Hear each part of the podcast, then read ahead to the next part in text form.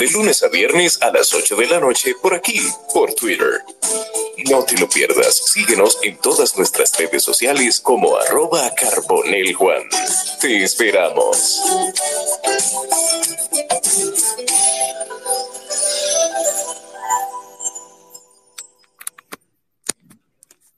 para todos, bienvenidos a un espacio más del espacio de Juan Manuel Podcast en vivo aquí en X, en Twitter, por la cuenta arroba carbonel Juan M. Carbonel doble L, Juan J-U-A-N-M, M de madre. Como cada semana tenemos invitados y temas muy interesantes. Continuando con el espacio de hoy y de esta semana, y ya el último de la semana, tengo un invitado el cual yo tenía prácticamente un año programando este espacio. Eh, se daban situaciones, pasaban cosas, hasta que se dio, porque el tiempo de Dios es perfecto, dice la palabra. Entonces, por fin, por fin, por fin, tengo por acá a mi amigo, el que yo considero mi amigo, Jesús Omar Sánchez, voz oficial del equipo Toros del Este, también dueño y la voz también del podcast del negro, locutor, voiceover, de todo un poco, una persona polifacética y del cual eh, me siento muy orgulloso y que goza de mi admiración aquí en estas redes y también a nivel personal. Hermano, bienvenido, buenas noches.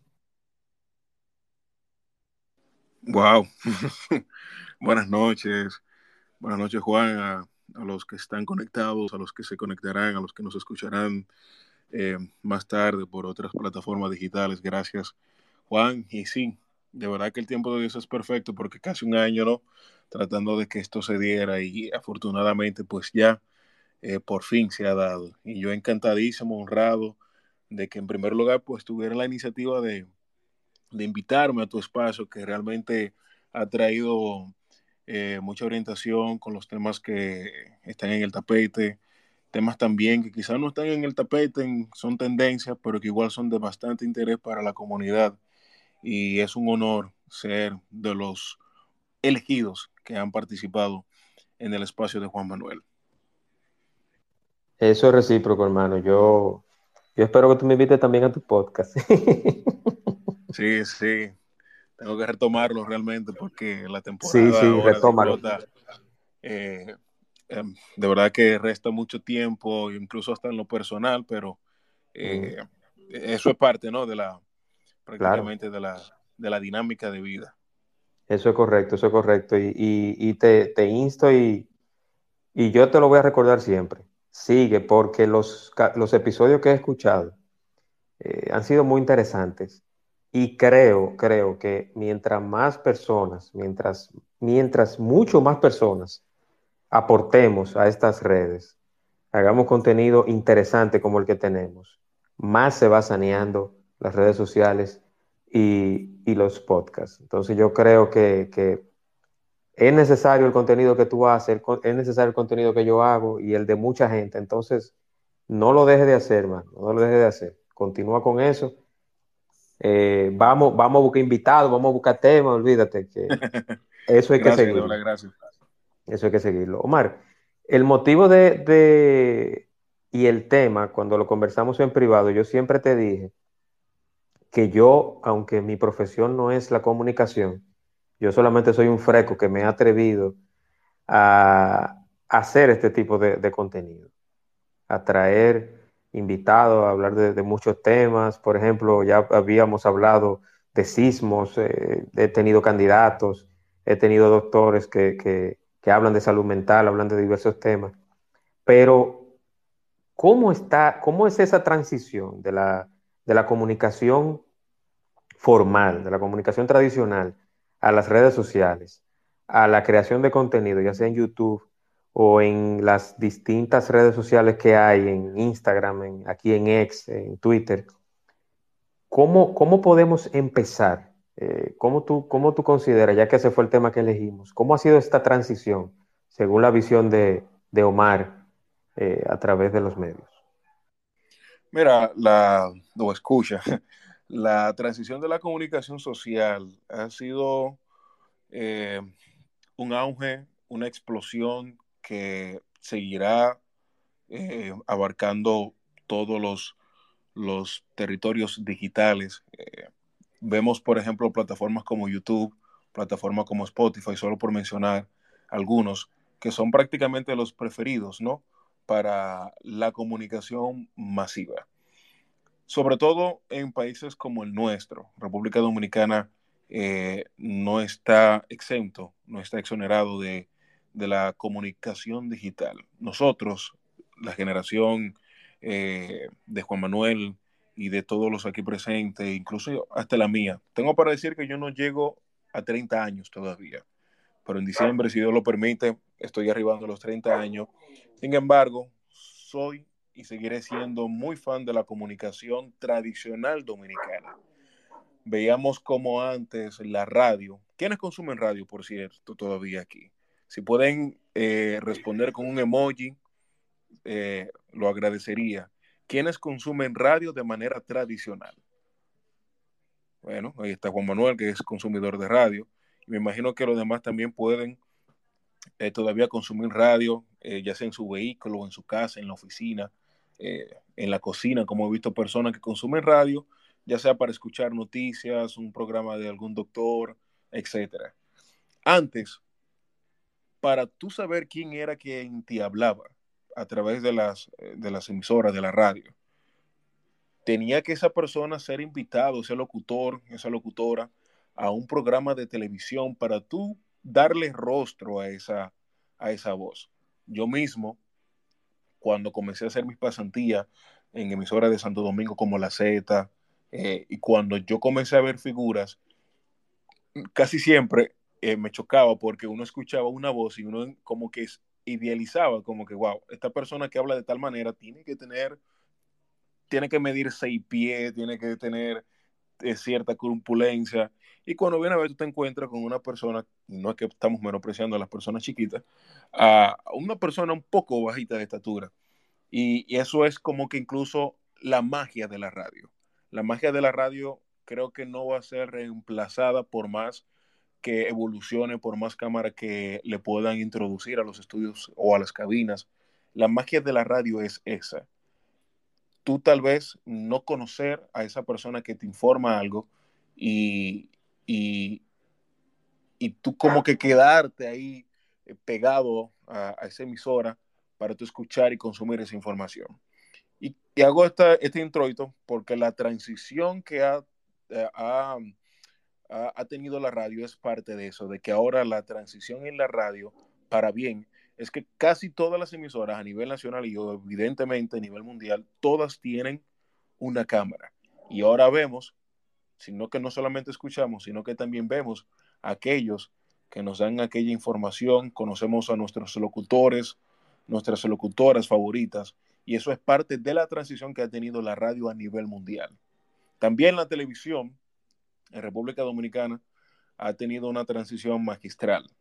Antes veíamos eh, en programas como el show de mediodía en la década de los 80 a figuras como Jochi Santos, por mencionar a uno de ellos, ¿no? Eh, y todos esos comunicadores de esa época, eh, solamente en la televisión con pocos colores, con muy casi nada de colores, muy poca visibilidad y uno solamente escuchaba con cierta, oh, en, aquel entonces, con cierta nitidez, lo que salía por la televisión, pero uno no podía visualizar lo que, lo que se, se, veía bien, ¿no? A, través de, de, los canales. Y cuando llegan la tecnología, cuando va avanzando la ciencia y todos los equipos van llegando a, a, República Dominicana de la mano de Color Visión, eh, que fue uno de los canales pioneros en traer la televisión a color a, República Dominicana, que de paso, por eso el nombre, Color Visión. Eh, cuando vienen esas, esos, esos equipos, esa tecnología de darle nitidez a la televisión, y ya tú ves a las orquestas de, los, de merengue o de salsa o de bachata cuando iban a, los canales de televisión con esa nitidez, los colores, y tú le dabas no solamente no solamente consumías la voz, sino que también ya tú sabías quién era tu comunicador, quién era ese comunicador, esa comunicadora que te transmitía las informaciones, los programas, te animaba las tardes. Eso también fue parte de la transición de, la televisión. Esa es la primera etapa de la transición. De lo moderno prácticamente, de lo, de lo análogo a lo moderno en aquella época. Hoy en día la televisión incluso, programas de República Dominicana, eh, transmiten en vivo prácticamente al mismo tiempo cuando transmiten por los sistemas de cable, transmiten también para plataformas como YouTube. Eh, tengo entendido que lo hace Noticias CN, lo hace el Show del Mediodía, entre otros programas, porque no todos, con la vida tan rápida que tenemos, no todos estamos en casa como antes, que teníamos mucho tiempo libre eh, y nos sentábamos en la casa a ver eh, tal vez la opción de la 12, Titiri Mundati o cualquier programa de nuestra preferencia. Ahora, como no puedo estar en casa, pero sí estoy en la oficina, estoy que, tal vez en el tapón y tengo eh, rápido acceso a Internet, puedo ver incluso hasta de manera diferida o en un tiempo eh, quizás no en vivo, lo que pasó en mi programa favorito de hoy. Y por eso vemos, yo de hecho, ah, cuando tengo solo tener tiempo libre, a mí me gusta la comedia. Eh, tengo ciertos comediantes dominicanos seleccionados, incluyendo Cuquín Victoria, Felipe Blanco Borruga eh, eh, con, algunos personajes que él tiene, como el Vinicio. Yo que estaba muy pequeño cuando ellos estaban en su, en su apogeo, eh, pero aún fui creciendo con, con, la fama de ellos. ¿Qué yo hago? Pues voy a YouTube y pongo los personajes de cada uno de ellos. Y me divierto muchísimo como en la década de los 80, en la década de los 90, yo todavía en el 2023 puedo eh, disfrutar de lo que fue en aquella época. Y gracias a esas personas que grabaron esos programas, eh, esas comedias, El Gordo de la Semana, eh, los programas de Freddy, todos los programas que tenían también Luisito Martín, fue una gran bendición que hoy en día nosotros solamente con acceder a través de YouTube podemos consumir esos programas que lamentablemente con esa calidad, con esa, con ese producción de llevar entretenimiento sano al pueblo dominicano hoy en día no lo tenemos. Y la transición es evidente en la República Dominicana a través de los medios de comunicación. La comunicación social en República Dominicana es uno de los países que no se ha quedado atrás en la región. Vemos como la televisión en sí misma, los productores de programas se han encargado de darle dentro de lo posible, ¿no? programas diferentes. Vemos tiros de cámaras totalmente diferentes, vemos eh, incluso bandas o orquestas eh, para animar durante los shows eh, a, los, a, los, a los comunicadores, a los televidentes. Vemos cómo eso lo han introducido, que incluso parecen programas de cortes internacionales, tomando en cuenta que Estados Unidos, por así decirlo, es como que el modelo a seguir en casi todo, ¿no? yo le llamo a Estados Unidos el modelo del mundo. Casi todo lo que hacemos acá y lo que el mundo en sentido general ha hecho es porque Estados Unidos ya lo hizo primero. Y el que tenga dudas solamente tiene que buscar los programas de los 90, que hoy todavía lo siguen haciendo, programas de los 70, programas de los 80 a nivel de televisión, hoy todavía siguen teniendo esa misma dinámica, esa misma en línea de un poquito más de de, no solamente un comunicador pararse o sentarse y dar una información, dar una noticia, sino también de tener público presente en los estudios, eh, llevar un invitado, hacerle una entrevista, tener diálogos, eso que fue un éxito, todavía sigue siendo éxito y que personas de otros pueblos eh, o de otros países lo están adoptando y sigue teniendo una buena eh, aceptación.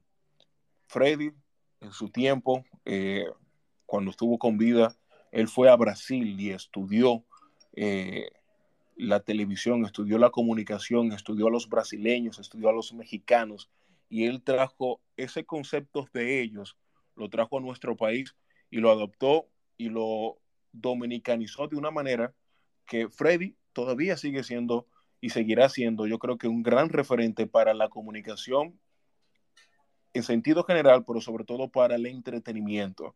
Lamentablemente, no, yo soy de lo que sostengo esto, me disculpan si hay otros que no, lo, no, no piensan igual, pero yo creo que todavía no habrá un Freddy Veragoico en República Dominicana. ¿Por qué? Porque la comunicación ahora es comercial. Y no es que está mal que tú comercialices tu producto, no es que está mal. Eso es parte incluso de la evolución de la, de la, de la comunicación. Antes, los comunicadores eh, de, aquella época, y ustedes pueden buscar entrevistas de, de, de, esos personajes que todavía quedan vivos, que ellos decían que yo para, para, para ellos ver dinero de su trabajo, ellos tenían que trabajar mucho, pero mucho, pero mucho. Muchos ni siquiera comenzaron a cobrar o, a recibir un buen pago por, por sus servicios, eh, duraron años sin trabajar. Hay testimonios como Ecoquín Victoria hacía shows, eh, el, propio Roberto Ángel también, eh, Roberto Salcedo Padre, hacía programas y, y, era contratado pero sin ningún pago porque no era rentable. Todavía hoy en día la comunicación no es rentable, no tiene un, un no, no es tan, tan atractivo el, el método de, de, de, recibir dinero. Eh, por eso muchos programas de televisión, ustedes ven que un programa de televisión de 55 minutos tiene más de 15 y 20 anuncios, aproximadamente de 30 a un minuto, porque esos programas, esos patrocinadores, cada vez que ustedes ven un comercial, por ejemplo, de reservas eh, o cualquier institución del gobierno, una marca de, medicina, de zapatos, de lo que sea, esos son los que pagan los espacios. No es que el comunicador como, como tal recibe un dinero, no, porque los canales son carísimos. En República Dominicana, si hay algo caro, son los espacios de televisión. El cliché, que no es tan cliché, de que el tiempo en televisión es oro, créame, que es casi literal, es oro. Es mucho dinero lo que cuesta un espacio en la televisión y por eso como que no es tan rentable el, el tema de que un comunicador social que, que tenga un programa en televisión o en radio, eh, es muy difícil tú ver a alguien que se haya hecho dinero limpiamente de la televisión. Y quizás me voy a adelantar un poquito con lo que eh, quiero compartir con ustedes, y es que parte de las redes sociales, y gracias a las redes sociales, gracias al término influencer que siempre ha existido, eso no es nuevo, la, los, los influencers siempre ha existido, lo que pasa es que ahora se le llaman influencer porque son adaptados a las redes sociales y generan cierta, valga la redundancia, influencia en los, en los seguidores.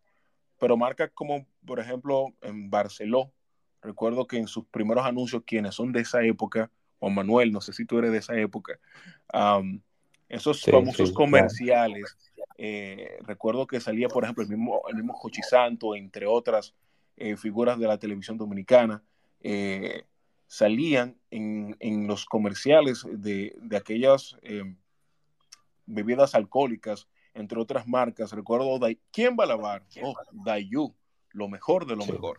Y ahí salía eh, aquel comunicador. Ese era el influencer que en aquel entonces se le, se le denominaba como modelo de marca. Y eh, la gente ahora piensa que cuando una marca agarra a un personaje de la comunicación o de las redes sociales, eh, eh, es como que algo nuevo. No, eso tiene, como decimos coloquialmente, eso más vieja que bebe agua. Y, eso es también parte de, de, la evolución de la comunicación, que ahora tú no solamente depende de los anuncios que tú transmites en canales de televisión o emisoras de radio. No, tú también como comunicador puedes vender ese producto a tus seguidores en redes sociales que no necesariamente te consumen en la radio o en la televisión, y muchas veces, y casi siempre, por lo menos en República Dominicana, que ese comunicador, esa comunicadora tiene mucho más seguidores en las plataformas digitales que la audiencia que lo consume a través de, la, de, la, de los medios de comunicación tradicional, ya sea radio o televisión. Y por eso vemos que casi todos esos personajes, esos, esas figuras de los medios de comunicación tienen una cuota muy elevada, sobre todo cuando son figuras muy cotizadas, para tienen planes o tarifas uh, para poner una publicidad en las historias, en, la, en el feed o en el muro para poner un post, para poner un tweet, todo eso se cobra. Y ahí es que los comunicadores van adquiriendo un poco de ganancia, ya que los medios de comunicación, repito, como tal, cuando tú eres empleado de un programa, te contratan por un sueldo X. Y, eso es prácticamente un, un, puro empleo. No todos los comunicadores se dedican netamente a la, a la, comunicación. Siempre tienen un trabajo, eh, si se puede decir, por detrás para poder sobrevivir y tener como que un poquito de balance con el tema económico, porque la televisión, como es imagen, sobre todo en la, en la televisión, la televisión demanda mucho, te exige mucho, sobre todo porque sales en un programa diario o semanal, eh, debes de tener una apariencia impecable, la gente se fija mucho con la ropa que fuiste hoy, a ver si la vas a repetir en la próxima semana o al mes siguiente. Y ahora mismo con el tema de las redes sociales, es como que eh, estar entre el espada y la pared, porque tú no puedes venderte al poco, siempre a más, porque incluso hasta las marcas evalúan eso, cómo tú te vendes, cómo tú te exhibes ante tu público en, la, en los medios de comunicación tradicional como en las plataformas digitales. Y parte de la transición de la comunicación ha generado ese pequeño dolor de cabeza, porque los comunicadores, las divas, como le llaman, de la comunicación, tienen que tocar puertas, buscar intercambios o, buscar que le paguen ah, para que le puedan eh, donar, eh, o no donar, le puedan vender a través de modos de intercambio, menciones, esa ropa para, la, para, el, para, para el programa de hoy o para, el, para los programas del mes y así sucesivamente. No sé si Juan Manuel eh, tienes una intervención breve antes de, de seguir con la, con la otra parte. Sí, sí, quería, quería agregar un, o hacer una, un comentario sobre el tema de la transición de la comunicación. Yo, en lo personal, soy también de la vieja escuela. Por ejemplo, aquí está Argénida, que Argénida Romero, que es escritora, es reportera, es periodista, es correctora y editora. Y, y yo hablaba con ella hoy, porque tenemos eh, perdón, Argénida, voy a, avisarlo, pero voy a tener pronto un espacio con ella de un tema muy interesante, precisamente del periodismo. Pero a mí me preocupa algo, eh, Omar, y es la cualquierización de la comunicación actual. O sea, nosotros a veces sin, sin quererlo le damos retweet o entramos y ese algoritmo de nuestra tableta, de nuestro teléfono, o una televisión inteligente que tenemos, vemos una entrevista o algún contenido en YouTube o en redes sociales. Entonces a mí me preocupa mucho qué clase de contenido están llegando los jóvenes. Y si bien es cierto que los que crean contenido, los que crean música, no tienen que criar los hijos, pero yo siempre he dicho que los que crean contenido, la música, si es positiva o negativa, influye en el público. Recordemos que en los 80 en Estados Unidos se tituló los LP y los CDs. En este caso fue con los CDs que empezó el Parental Advisory. Y eso pasó precisamente por una lucha que hubo en el Congreso norteamericano y las diferentes situaciones que pasaron con el tema del contenido explícito en la música. Entonces, yo, yo como consumidor, no le tengo que decir, por ejemplo, a Bad Bunny qué cantar y que, y que su música no la tiene que oír un adolescente o un niño. Yo tengo que estar como padre o como tutor, estar atento a lo que ese adolescente o ese niño está escuchando. Pero también el, artista tiene una responsabilidad social. El artista tiene una, el artista tiene una responsabilidad social que, debe de hacer música limpia, una música buena. Y esa es la dicotomía que hay actualmente con, con los defensores de la música urbana, por ejemplo, que sin temor a crear un conflicto, y ese no es el tema, Omar, pero a mí me preocupa. No, tranquilo, entendiendo. A mí me preocupa eso, a mí me preocupa. Y cuando yo lo digo, que a mí me preocupa el tema de la música, y no solamente hablo de música urbana, hablo de todos los géneros. A mí me preocupa porque un artista no, no va a criar tus hijos, pero es muy diferente cuando un artista que aunque haga una música moderna, se mantenga siempre con su, con su letra limpia y sea exitoso, sea, sea líder en ventas, concho, eh, sí funciona.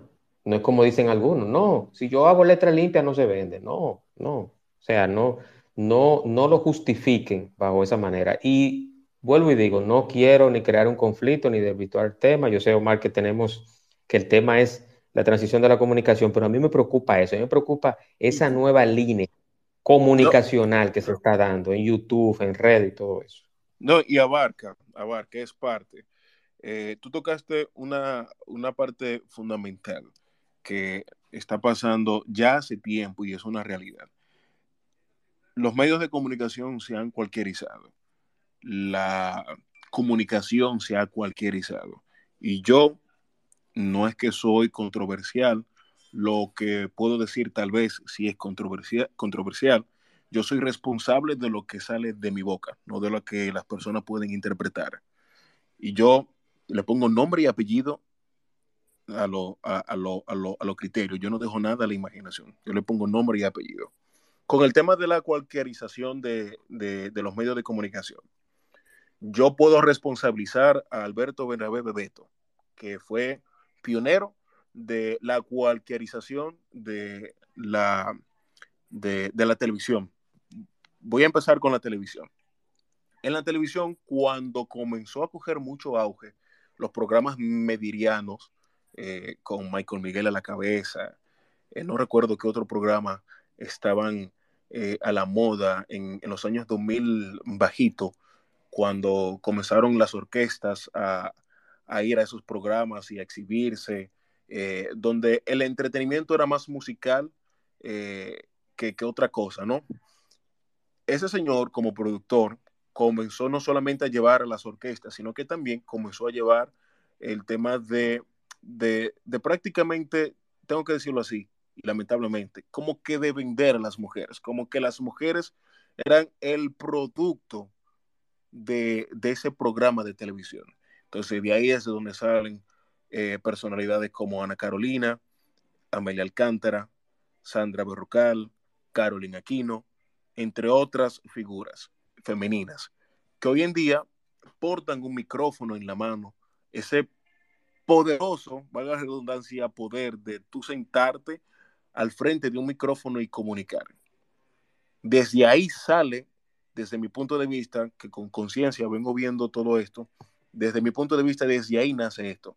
En el famoso El Poder de las Dos, eh, no recuerdo en qué otro programa salió, que cuando hubo una división entre Michael Miguel y, Bebeto, pero prácticamente desde ahí fue que viene esto.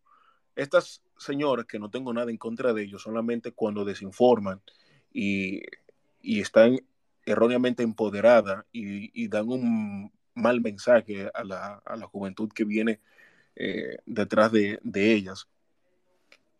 ¿Cómo estas mujeres, que a mí nadie tiene que decírmelo, yo lo sé porque estoy en el negocio, lo conozco, no tienen ningún tipo de preparación y nadie tiene que ni siquiera estar en el negocio para darse cuenta que estas mujeres no tienen ninguno de preparación, pero no pasa con esas mujeres también. Hay hombres también que son producto de las mismas redes sociales que porque tienen popularidad en una plataforma digital como Instagram, eh, porque pueden comunicar a través de su canal de YouTube, lo llevan a los medios de comunicación masivos, o ya no masivos, porque todos los medios de comunicación son masivos, ¿no? A los medios de comunicación tradicional como la radio, la televisión, y allí emiten una opinión, ya sea en relajo, en church, a través de un personaje. Pero la cualquierización en cómo llevar la mala palabra o las malas palabras, las malas expresiones que internamente podemos decir, porque eh, un San Antonio lo podemos decir y eso no me hace un mal educado, evidentemente dependiendo del escenario. Eh, creo que todos nosotros hemos dicho nuestras palabrotas, pero eso no me hace mal educado. Eh, y de llevarlo a, a, un lugar para mí o un escenario tan sacro como es la televisión, como es la radio, eso es una forma ya no de evolución, sino de atraso total. Y comparto contigo Juan, esa preocupación que de años tenemos mucho, como ahora vemos, y el Pachá tiene años diciéndolo, el Pachá a través de su personaje, eh, ese mismo, el Pachá, todos lo tienen como un loco, eh, el animador, que el frustrado de Telemundo, de Univisión y todo lo demás, pero él tiene años diciendo algo que nadie le ha prestado atención. El talento en la televisión dominicana se, se ha sustituido, perdónenme la palabra tan explícita, por las tetas y por las nalgas. El Pachá tiene muchos años diciendo y nadie le presta atención porque todo lo están tomando con relajo. Y al tomar todo de relajo en relajo, pues fíjense que ya no tenemos figuras en los medios de comunicación. Por ejemplo, ¿cuántos Jochi Santos hay en la, en la radio? ¿Cuántos Frey Veras hay en la televisión? ¿Cuánto Corporán hay en la, en la, en la televisión? Esa televisión que hacía, por, por ejemplo, eh, Corporán de los Santos, que era una televisión social, una comunicación netamente social que se iba al pueblo, regalaba a través de concursos, de rifas, él se desprendía muchas veces de sus bolsillos y premiaba al pueblo. ¿Dónde está esa televisión? ¿Dónde están esos comunicadores que muchas veces no se buscaban ellos, el, término de buscarse eh, eh, en sentido económico, ellos no se buscaban para ellos, ellos se buscaban para el pueblo, por las precariedades del mal Estado, el mal manejo del Estado político, de las instituciones políticas. Muchos, muchos pobres de aquella época sobrevivían a, a, costilla de esos programas, como el de Freddy Veragoico, el del mismo Corporán, conocían esas ayudas sociales porque el Estado no, no llevaba o no llegaba a esos lugares. Entonces ellos iban a los canales de televisión. Yo recuerdo cuando fui por primera vez a Color Visión y me encontré esa, esa, esa pintura de, de, esas dos eh, grandes estrellas de la televisión dominicana que tienen en, el estudio, tanto de Don Freddy como de Corporán de los Santos. Y cómo cuentan la historia de cómo ese estudio todos los días, de domingo a domingo, vivía lleno de personas buscando una ayuda. Ya incluso se gastó una botellita de agua. Y cuando don Freddy iba al estudio, ya sea en la mañana, en la tarde o en la noche, porque también tenía un programa en la noche, su última etapa tenía el, programa de Don Freddy Punto, era buscar ayuda. Y Freddy quizás no tenía eh, la respuesta inmediata económicamente eh, o con la ayuda eh, de algún político, de un empresario. No la tenía inmediata, pero lo hacía en los próximos días y eso se ha perdido. Pero no solamente se ha perdido la ayuda social, se ha perdido la credibilidad. Hoy un comunicador te dice algo. A la semana tú vas a encontrar una opinión diferente. Y claro, todos podemos eh, cambiar de opinión por X o Y razón. Pero, ¿por qué tu opinión siempre va a cambiar o tu postura va a cambiar por los intereses no tuyos particulares, sino de otra persona. Entonces ahí entra el famoso, eh, eh, la, la, famosa expresión la bocina, ¿no? Y qué mal, porque esto es parte también incluso de la transición negativa, Juan y estimados oyentes, que han tenido los medios de comunicación dominicana. Y a mí me da mucha pena.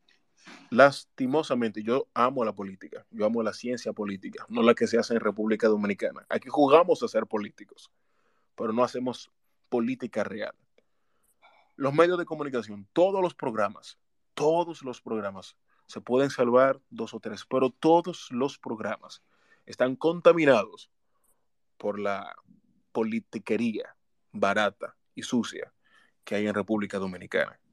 No hay un programa que se salve. Todos están minados, todos tienen ese corte política. ¿Está mal? No, no está mal. Claro que no. Entonces diría, pero yo no tengo la culpa de que eh, los políticos vengan a mí. Tú no tienes la culpa por tener la responsabilidad de si tú vender tu opinión o no. Y fíjense, no hay que ir muy lejos, no hay que ser un, estudioso de, ningún tema. Usted se da cuenta cuando un comunicador está emitiendo un criterio de juicio propio o por intereses de un particular.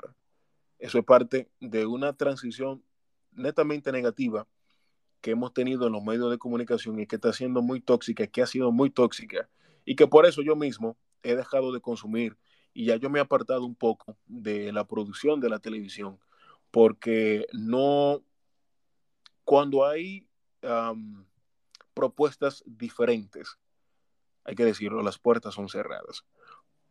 Y cuando son abiertas, le limitan el espacio. Por ejemplo, Pamela eh, Pamela Suet tiene un programa semanal, creo que es los domingos en Colorvisión. Ella tiene una muy buena propuesta. Ella quería ese programa prácticamente eh, diario, pero lamentablemente, como dije al principio, la televisión aquí es muy cara, el espacio aquí es muy caro.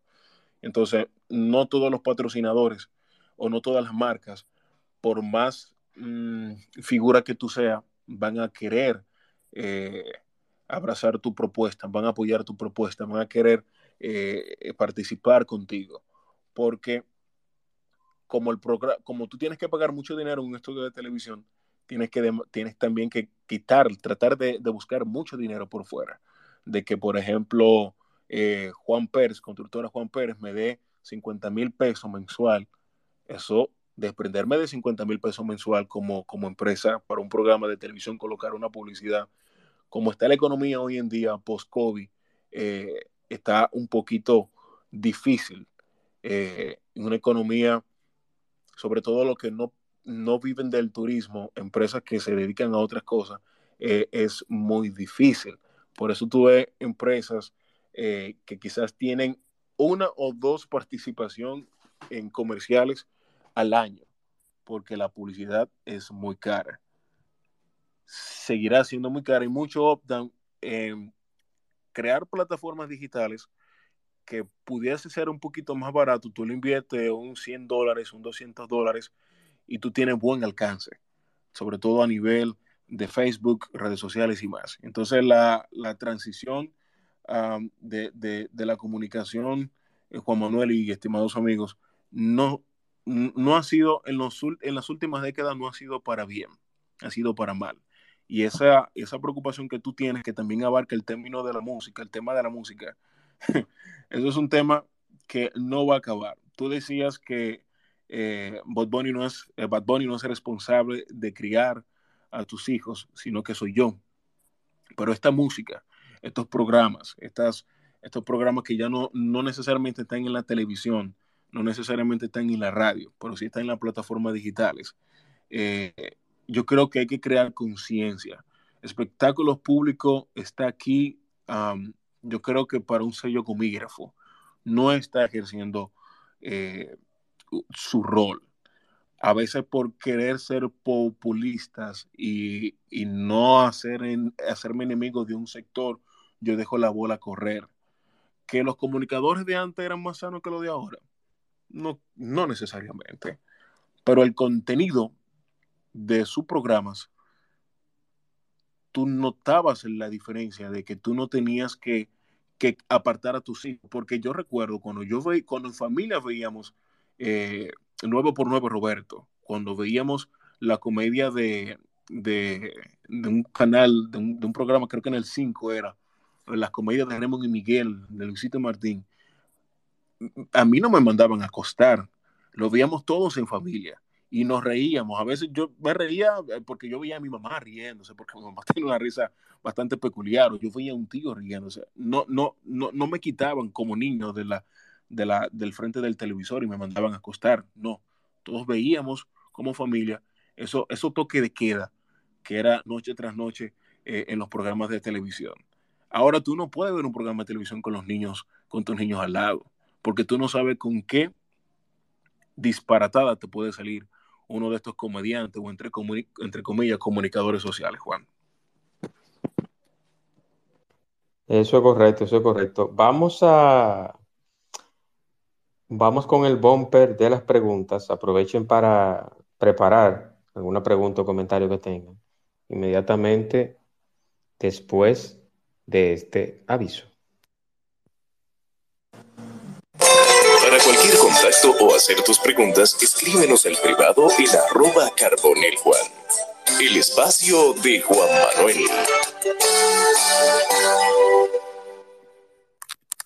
Así como lo escucharon, puede ser el privado, puede ser levantando las manos, eh, como lógicamente lo hacemos. Y los de recién integración hablamos con Jesús Omar Sánchez. Omar es locutor, voiceover, también trabaja la parte de locución o de animación en el equipo Toros del Este, los dueños del corral, lo del Toro Lío. y hoy conversamos sobre transición de la comunicación. Yo quisiera eh, que se animen, que pregunten, que comenten. Aquí está Argénida Romero, que, que para mí es un honor que esté por acá. Y también es una periodista muy preocupada por el tema del buen contenido y de la buena comunicación. Un saludo para todos y en lo que se animan los chicos, eh, Omar, yo quiero hacerte una pregunta. O sea, tú tienes tu contenido, tú tienes tu podcast. Eh, ¿Tú tienes algún código, eh, algún tema que tú dices, mira, yo no voy a tratar ese tema, o me han propuesto este tema, o un invitado, o hay cosas que yo no... ¿Cuál, cuál es, esa, esa misión, visión y valores que como toda empresa tiene, pero que también lo puede tener tu creación de contenido, tu plataforma? Mira, antes de, yo tener mi, mi plataforma eh, mi podcast personal que inicié en febrero de este año, gracias a Dios, y gracias a, la iniciativa y los empujos de unos amigos como Antonio Puesán, Víctor Báez, que me motivaron para eh, tener mi propio espacio. Yo trabajaba eh, como productor, yo era encargado de producción de, programas de cortes sociales políticos, político-social, en, programas de, de Santo Domingo y de mi ciudad natal, La Romana. Ah, hacía esas producciones y era el encargado de, del contenido que salía en esos, en esos programas. Y también trabajábamos en, equipo en, en, Santo Domingo. Parte de lo que siempre yo quería era de una, llevar educación, llevar información real, llevar orientación a las personas, porque eso hace falta, sobre todo educación. Lamentablemente no todos tenemos, por ejemplo, no todo el pueblo dominicano tiene la, facilidad de ir a un médico eh, de cierta categoría para tener, por ejemplo, cierta opinión, cierta eh, receta, por así decirlo, de, cualquier eh, molestia. Entonces, llevaba un médico a través de los contactos, llevaba un médico especialista, por ejemplo, de la vista, eh, un ginecólogo, un urólogo, de lo que sea, y, yo colocaba a ese médico ahí en un segmento de, de 10, 15 minutos de preguntas y respuestas, donde la población podía llamar y le hacían preguntas a ese médico, eh, le hacían esa consulta a través de, de, una línea telefónica. Y ahí, pues, ese, ese, ese oyente, pues tenía una opinión válida de, un profesional de la, de, la salud. Cuando no, pues llevaban un abogado, un abogado de migración o abogado de migración, eh, a un político de la comunidad. Por ejemplo, recuerdo que la Santo Domingo Este, lamentablemente, ha sido muy abandonada y, nos pedía mucho llevarlos a, los, a las autoridades de Santo Domingo Este. El alcalde Manuel Jiménez fue un dolor de cabeza conseguirlo, eh, pero el boli conseguí como, como diputado, pues, eh, aunque no fue físicamente, eh, cogía la llamada, daba respuesta desde su posición como diputado, lo que él tenía que hacer, lo que estaba en proyecto, las carpetas y todo lo demás. Entonces, tratábamos de llevar orientación. Yo recuerdo que cuando chiquito yo escuchaba siempre que la culpa todo era del presidente. Yo no entendía por qué la culpa todo era del presidente. Evidentemente, cuando uno fue estudiando, creciendo y adquiriendo madurez, uno entiende que la culpa no todo es del presidente. Y no digo esto porque soy partidario de nada o de nadie, no. Sino que el diputado que por el cual usted vote, vota o no, vote necesariamente, pero el diputado es el, el responsable de legislar por su comunidad. El alcalde de su comunidad es el responsable de su comunidad. Entonces llevábamos abogados y personas que pudieran hablarle al pueblo en un lenguaje bastante llano, sin mucho, sin mucho palabras rebuscadas, para que le pudieran comunicar y para que a su vez el ciudadano, quizás que no estudió mucho, pueda entender cuál es a quién debe de exigirle, a quién debe de preguntar, a quién debe de reclamarle cuando las cosas en sus comunidades no estén funcionando como deben. Porque todavía hoy se hizo un hoyo en la calle, el presidente Abinader que tome carta en el asunto. Se pichó una goma el presidente que tome carta en el asunto. No, el presidente por eso asigna y por eso también hay gobiernos, como en el caso de los ayuntamientos, son prácticamente gobiernos aparte. Cada ciudad tiene un ayuntamiento, cada distrito tiene o, cada municipio tiene un ayuntamiento. Y en los programas de corte social político, pues llevamos, llevábamos esa, esa parte de orientación, ¿no? De, de, buscar que las personas entiendan que cuando hay un, déficit, hay algo que no está funcionando, no, no me llame a mí, me reclame a mí, porque yo puedo ser, yo puedo como comunicador hacerme eco, claro, pero vaya a la oficina de ese diputado o de esa diputada, ese regidor, ese, ese, ese, ese alcalde por el cual usted votó, por la cual la comunidad votó, vaya y reclámele a él. Y eso fue parte, y eso es parte de lo que entiendo que me motivó a mí a, a, incursionar en esto, Juan Manuel y amigos, eh, el tema de la educación y de orientar, porque lamentablemente la educación eh, es precaria y nosotros, incluso hasta en lo más mínimo, y, la gente acude a los medios de comunicación para buscar orientación. Pero si tú encuentras entretenimiento todo el tiempo, si tú encuentras basura todo el tiempo, eh, y no tengo nada en contra de lo que de lo que quieren llevar entretenimiento todo el tiempo, porque no todo el tiempo tampoco sociales. No todo va a ser que hubo un accidente y murieron 30 o, murieron 3 y 30 heridos. No todo el tiempo es eso tampoco, no. Sino que también hay hay un contenido para cada público. Y, yo creo que de eso también está lleno las plataformas, ¿no? Si tú estás buscando entretenimiento, bueno, hay, un, hay programas para ti. Tú estás buscando orientación, tú estás buscando a alguien que te ayude eh, para conseguir una visa de paseo, una visa de migrante, lo que, lo que sea. Hay programas específicos para eso.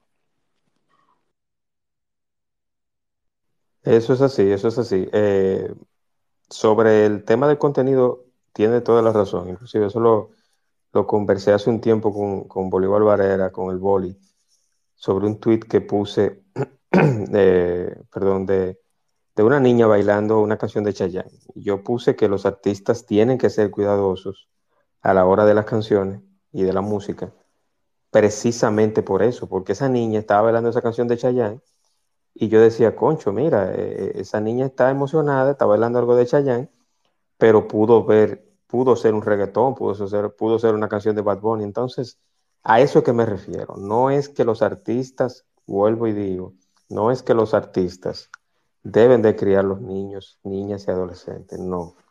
Pero sí tienen una cuota de responsabilidad para hacer música limpia, independientemente si son comerciales o no.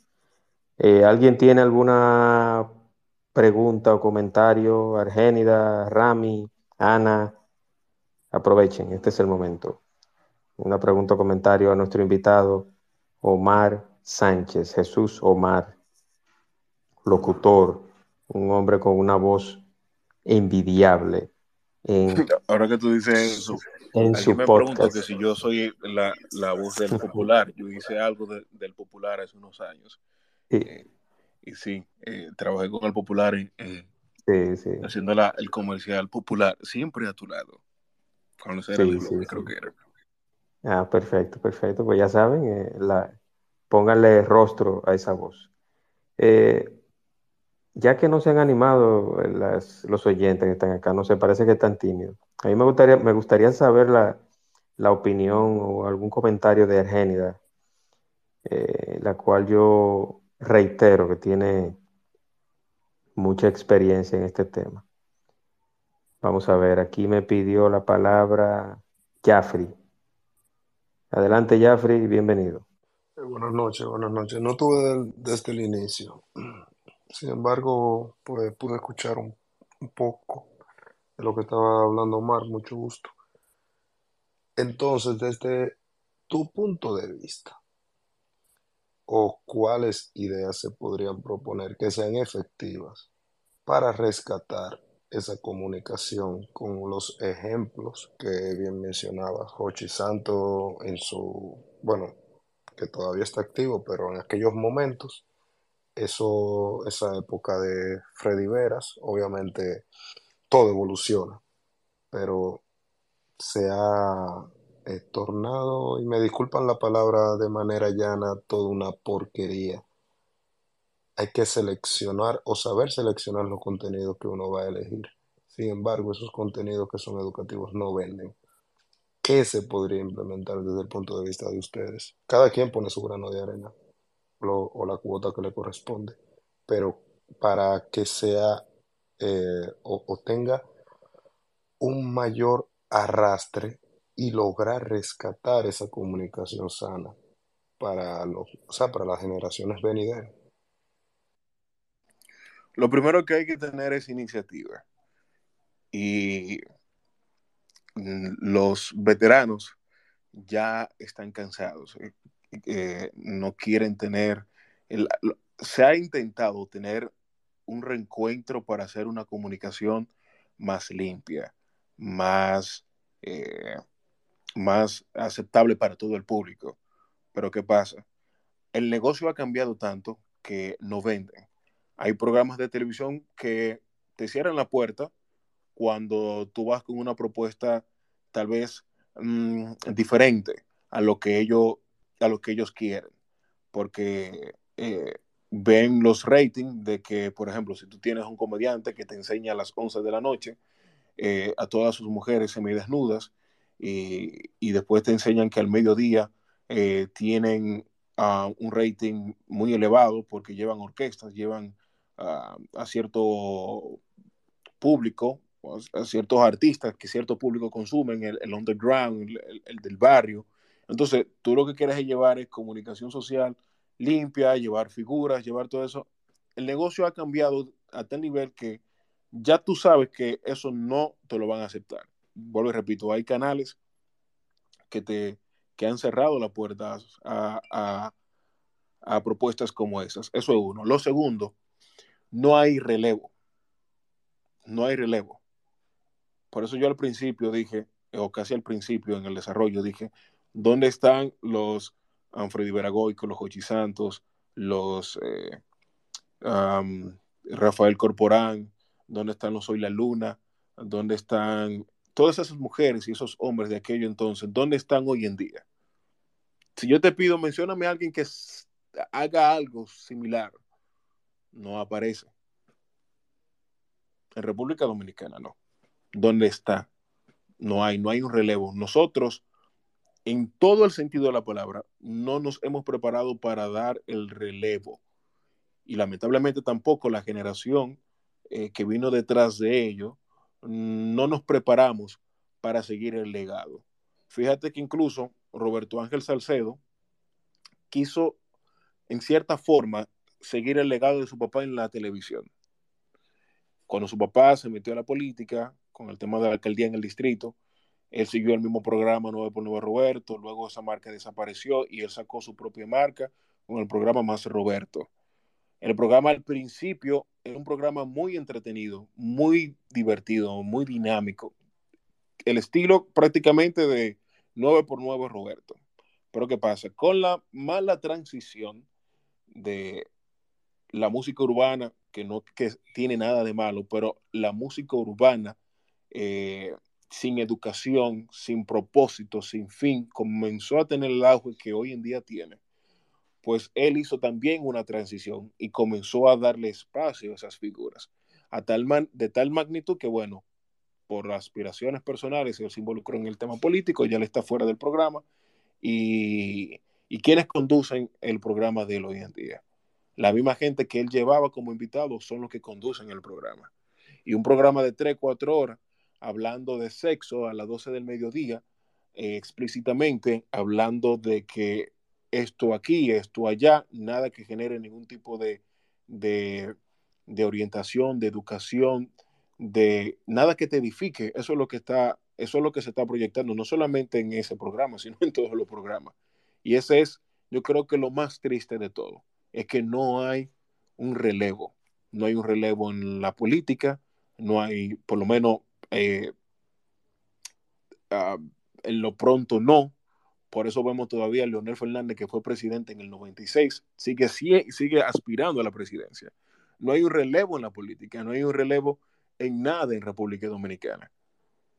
Entonces, si los mayores no nos enseñan a nosotros, pero si tampoco nosotros no estamos dispuestos a ser enseñados, vamos a seguir nadando en el mismo lodo.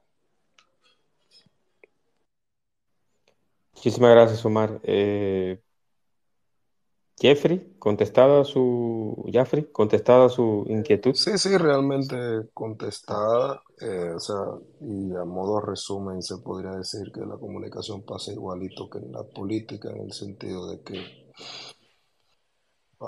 la generación actual es la que no permite que se rescate la... Los, se podría decir que, que los buenos contenidos. Para no, y si, si ustedes se fijan, por ejemplo, Jochi Santos, yo creo que es el único que se mantiene de esa generación en su programa, porque Jochi Santos todavía tiene la fuerza. y aún así está ya, o sea, prácticamente poco a poco entregando eh, sus programas, básicamente. Sí, así es. Pero es el único que se ha mantenido eh, teniendo como que un programa un poquito más sano, porque no es que es sano del todo, porque es lo que lleva es eh, la dominicanidad a, la, a, la, radio y a Jochi Santos, los programas que se hacen hoy en día, eh, como el Mañanero, el mismo, mismos programas de Alofoque eh, que tienen en la plataforma de Alofoque, se lo deben a Jochi Santos, porque Jochi Santos fue quien hizo esa transición de llevar el humor a, a la radio dominicana. Lo hizo alguien hace mucho, en la época de, Trujillo, que les invito a que investiguen sobre Paco Escribano, que era el único, el único ser vivo en República Dominicana que podía decirle pájaro a Petán Trujillo. Porque la mamá de Trujillo era loca, enferma con Paco Escribano, que tenía varias, eh, ¿cómo se llama? Varios personajes en la radio dominicana y la era de Trujillo en Radio Televisión Dominicana, en aquel entonces eh, La Voz Dominicana, y Petán, eh, perdón, eh, Paco Escribano cayó incluso preso varias veces, fue torturado en la 40, porque como él se estudió en Cuba y él vino con un aire, un aire muy revolucionario y vino para acá a tratar de poner en cintura a través, de, a través del humor, pero que era un humor muy negro, muy sádico, utilizaba mucho el sarcasmo, los Trujillos lo escuchaban, porque evidentemente los Trujillos controlaban todo eso. Pero la mamá prácticamente de, los Trujillos se enamoró de, los personajes de él. Y cada vez que lo metían preso, ella mismo lo mandaba a, soltar. Y es muy interesante. Les invito a que busquen a Paco Escribano, los que no lo conocen, para que, para que vean de dónde sale el humor en la radio dominicana. Entonces viene Joche y un grupo de amigos y potencializan todo esto eh, de la radio, del humor en la radio dominicana, que los comunicadores de hoy en día, lo que hacen radio dominicana en ese estilo, eh, se lo deben a esos dos señores, pero sobre todo a Jochi Santos, porque fue quien llevó las ocurrencias del dominicano en modo de humor a través de la radio.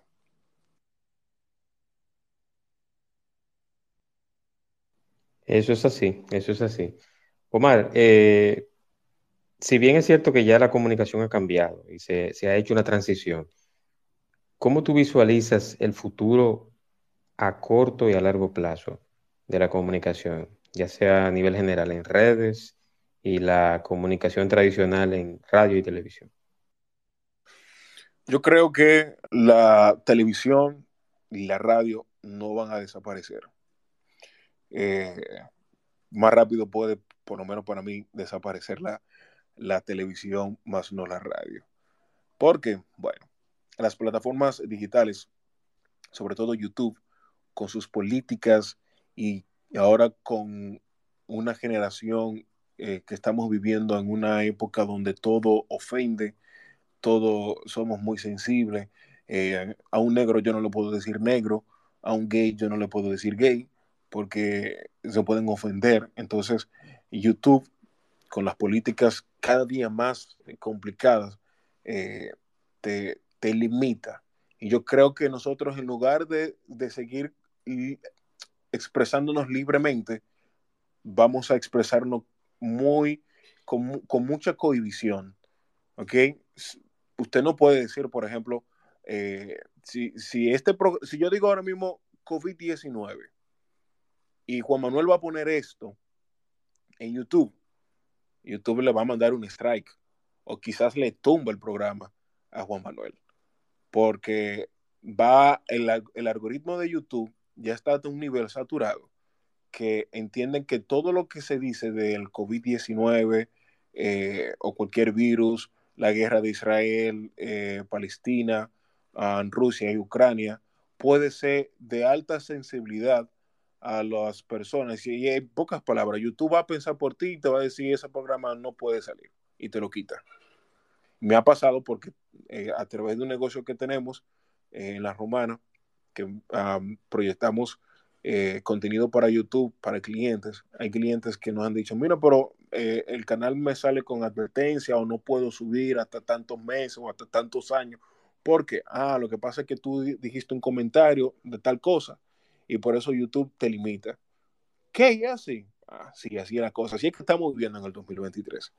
Ah, por eso creo que la televisión va a seguir siendo la televisión, creo que la radio va a seguir siendo radio, porque aunque sí pueden aparecer eh, dueños de, programas o dueños de, canales que dicen, mira, aquí eh, te aceptamos el programa, pero no me hable de esto. Bueno, ya, ya está en tu decisión como individuo si tú aceptas o no.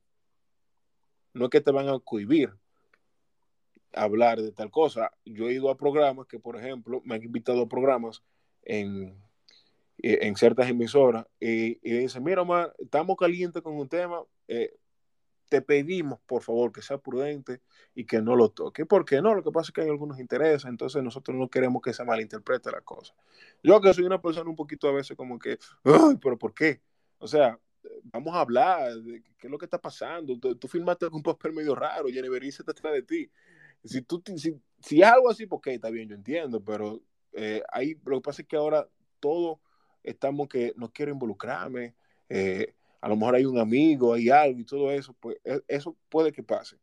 Pero, insisto, la radio y la, la, radio y la televisión van a seguir eh, teniendo ese, esa preferencia en el público, eh, vamos a decir, eh, en la mayoría del público, porque todavía en República Dominicana hay comunidades que ni siquiera tienen una calle asfaltada, eh, pero tienen una antena. Yo me he metido en campo en lo profundo del este y, y, hay campos que no tienen calles asfaltadas, pero hay, antenas de todas las telecomunicaciones, de todos los programas, de todas las, de todas las compañías de telecomunicaciones están ahí. Y es increíble, las personas agarran y, se sientan como en los viejos tiempos en grupos, en grupos, muchos grupos, a ver un programa de televisión o a escuchar la radio, a ver qué está pasando en la ciudad, a ver qué decisiones ha tomado el gobierno. Por eso creo que nunca va a morir la radio y nunca va a morir la televisión. Eso es así, eso es así. Y antes de finalizar, yo quiero eh, recibir y ver unos, unos, unas impresiones de, las personas que han estado aquí como oyentes, que gracias a Dios no se han apartado del espacio. Eh, yo quiero, antes de finalizar, agradecerte, Omar, por aceptar este espacio. Yo espero que no sea el último. Quiero, quiero hacer muchas cosas a, nivel de, de la plataforma, ya sea la tuya o esta pero agradecerte y felicitarte por, porque a pesar de que eres joven, de que hay personas de tu edad que están eh, incursionando en, el tema de la creación de contenido digital, que se van por otra línea. Entonces tú no, tú te has mantenido tanto eh, eh, cooperando y, trabajando en, en, el área deportiva, pero a su vez, a su vez, estás haciendo un contenido sano, un contenido limpio. Y yo tengo que felicitarte. Tenemos a Manuel Bobadilla eh, con alguna pregunta o comentario. Adelante, Manuel, hermano, bienvenido. Eh, sí, muchas gracias, Juan Manuel. no, yo quería dar una opinión acerca de lo que estaba hablando aquí. Yo que eh, tengo, por ejemplo, viendo como, porque bueno, soy joven, 25 años, viendo lo que es la comunicación y y viendo esa, eh, esa transición, primero uno ver a esos personajes que concuerdo con, con Omar, no, hasta ahora no hay una persona que uno pueda decir que tenga el perfil de, o, que se parezca en algo a lo que hacía Fred, Freddy y, el propio Corporán de los Santos, que pero yo desde mi punto de vista, de donde yo estoy, de que, que es la comunicación deportiva, aunque yo, como tú sabes, Juan Manuel, tengo tres años ya en, esto. Y yo pienso, sí, yo pienso que las redes sociales, o vamos a decir, las plataformas digitales que han abierto, vamos a decir, la forma de, de uno poder eh, comunicarse, de, poder.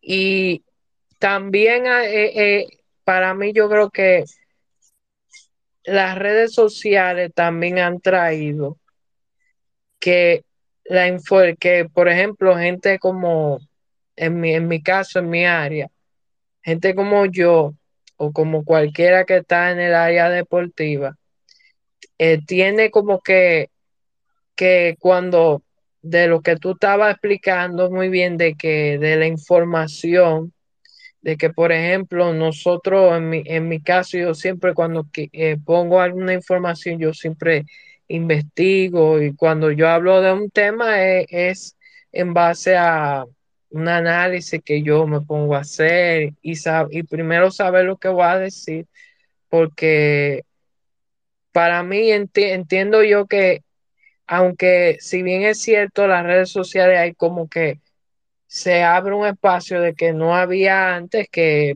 por ejemplo en el caso de la comunicación deportiva, el que no era, el que si quería ser comunicador deportivo, será una especie de analizar algún deporte, tenía que estar o en la radio o en la televisión o, trabajar en uno de, los periódicos de circulación nacional.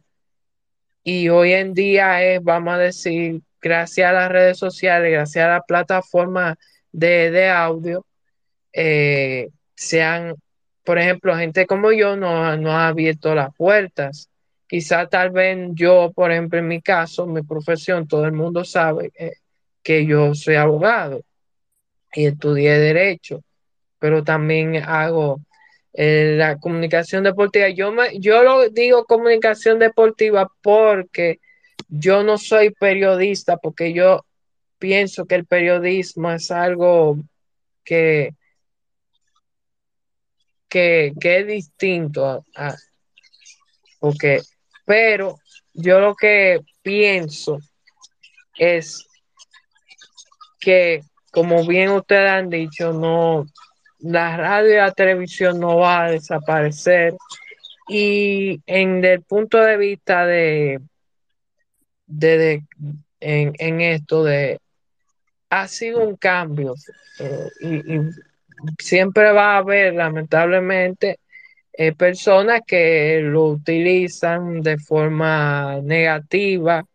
Eh, lamentablemente hay personas que vamos a decir que hacen que la información lo que transmite no es algo positivo, pero eh, esta plata, eh, esto, y por ejemplo en mi caso, una responsabilidad enorme, porque el que, el que me escucha o el que me sigue, por ejemplo, yo estoy hablando de mi experiencia personal en esto del deporte, de la comunicación deportiva, el que me sigue a mí, eh, es por el, el, contenido. Yo tengo que hacer un contenido que a la gente le guste, pero que con cierta, con responsabilidad, que la información sea eh, la que, porque como yo te dije, Juan Manuel, en un programa, cuando tú me invitaste, cuando tú me hiciste la entrevista, yo te decía que la, como es las información ya es tan amplia de, por ejemplo, de, de las estadísticas, todo esto. Si yo pongo algo que no es la gente, ¿me escucha, Juan Manuel? Ahora sí te escucho. te escuchamos. Ah, ok. Entonces, cuando yo pongo una información y si no es la correcta, otra gente va a poderme es decir, mira, no, no es así. Por eso es que entiendo yo que hay que también uno, esto ha, ha servido positivamente para todo el que, que quiera hacer contenido de, de análisis deportivo, pero, pero uno tiene, pero es una responsabilidad. Y yo creo que el que, el que, y, inclusive en sentido, yo siempre digo que en sentido general, todo el que quiera involucrarse en esto, en, en la comunicación, esa es mi opinión en sentido general, para mí tiene que tener una cierta preparación, porque eh, para mí el que tiene un micrófono tiene, eh, o el que habla por aquí, o el que cosa tiene que saber que es una responsabilidad y que hay, y que el que lo va a servir, es seguir eh, el, eh, y además el contenido que, que está haciendo. Esa es mi opinión eh, personal y yo, muchas gracias Juan Manuel por darme la oportunidad de nuevo de participar en esto y, y nada, lo dejo aquí. No, siempre, siempre, siempre, siempre, siempre, usted bienvenido, Manuel. una de las promesas de la crónica deportiva actual, el señor Manuel Bobadilla, con su programa y sus intervenciones deportivas. Eh, Omar, ya ah, saben. Sí, adelante, adelante. adelante. Cuéntame, cuéntame. No, no, no, adelante, adelante. Bueno, no, que estaba chequeando acá unos apuntes eh, y, se me surgió como, como una pregunta para hacérselo a ustedes. Eh, no sé qué ustedes creen. Si las redes sociales ayudan o desayudan a la, a, la, a los medios de comunicación tradicional? Bueno, en mi caso, antes de, que conteste Jeffrey, yo creo que una eh, son muy diferentes. O sea, eh, eh, la comunicación tradicional no va a desaparecer, ni la radio ni la televisión. Tampoco va a desaparecer las redes sociales ni el, ni el contenido digital principalmente YouTube, independientemente si es positivo o negativo. Yo entiendo que va van, a, van a seguir y quizás una eh, es soporte de otra, porque muchos, muchos comunicadores, muchos medios de, noticias de, noticias y muchos medios informativos se suplen en su mayoría de las redes sociales. Adelante, Jeffrey, bienvenido, hermano, nuevamente. Gracias, Juan.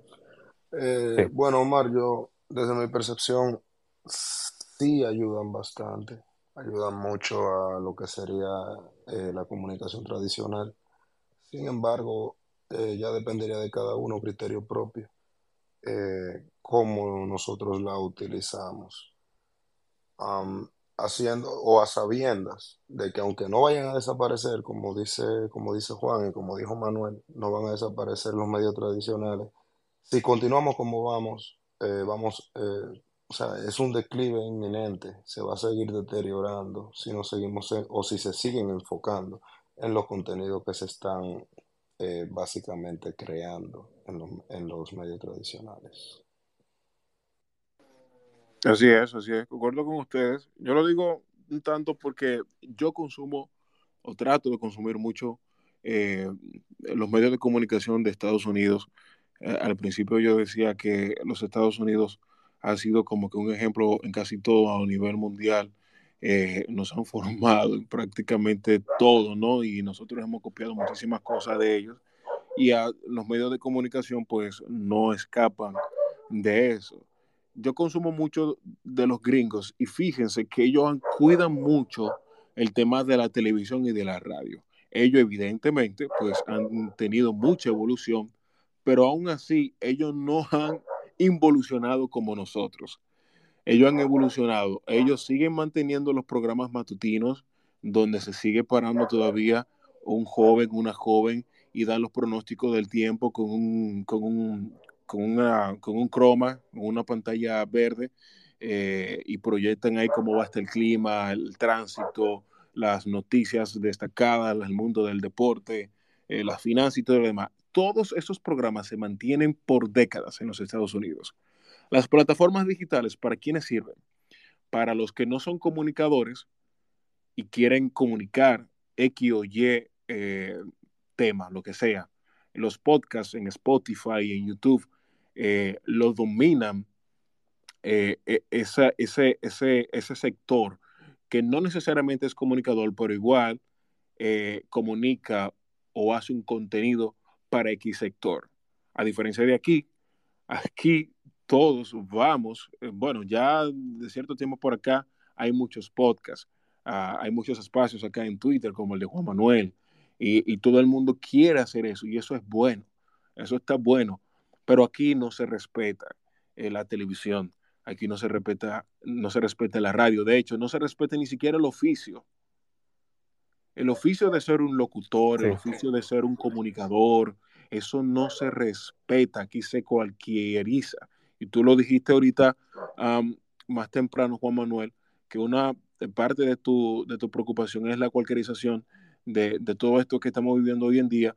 Y sí, los comunicadores estamos sufriendo eso, de que figuras como Ana Carolina, por decir un espacio, eh, por decir una, perdón, un, un nombre, o Almila Alcántara, eh, no me viene un nombre masculino en mente, pero si ustedes tienen uno lo pueden decir, aquí no tenemos miedo, uh, son los que están ocupando el espacio de quizás alguien que sí debería estar ahí, en un medio de comunicación, comunicando algo, orientando y educando a la población.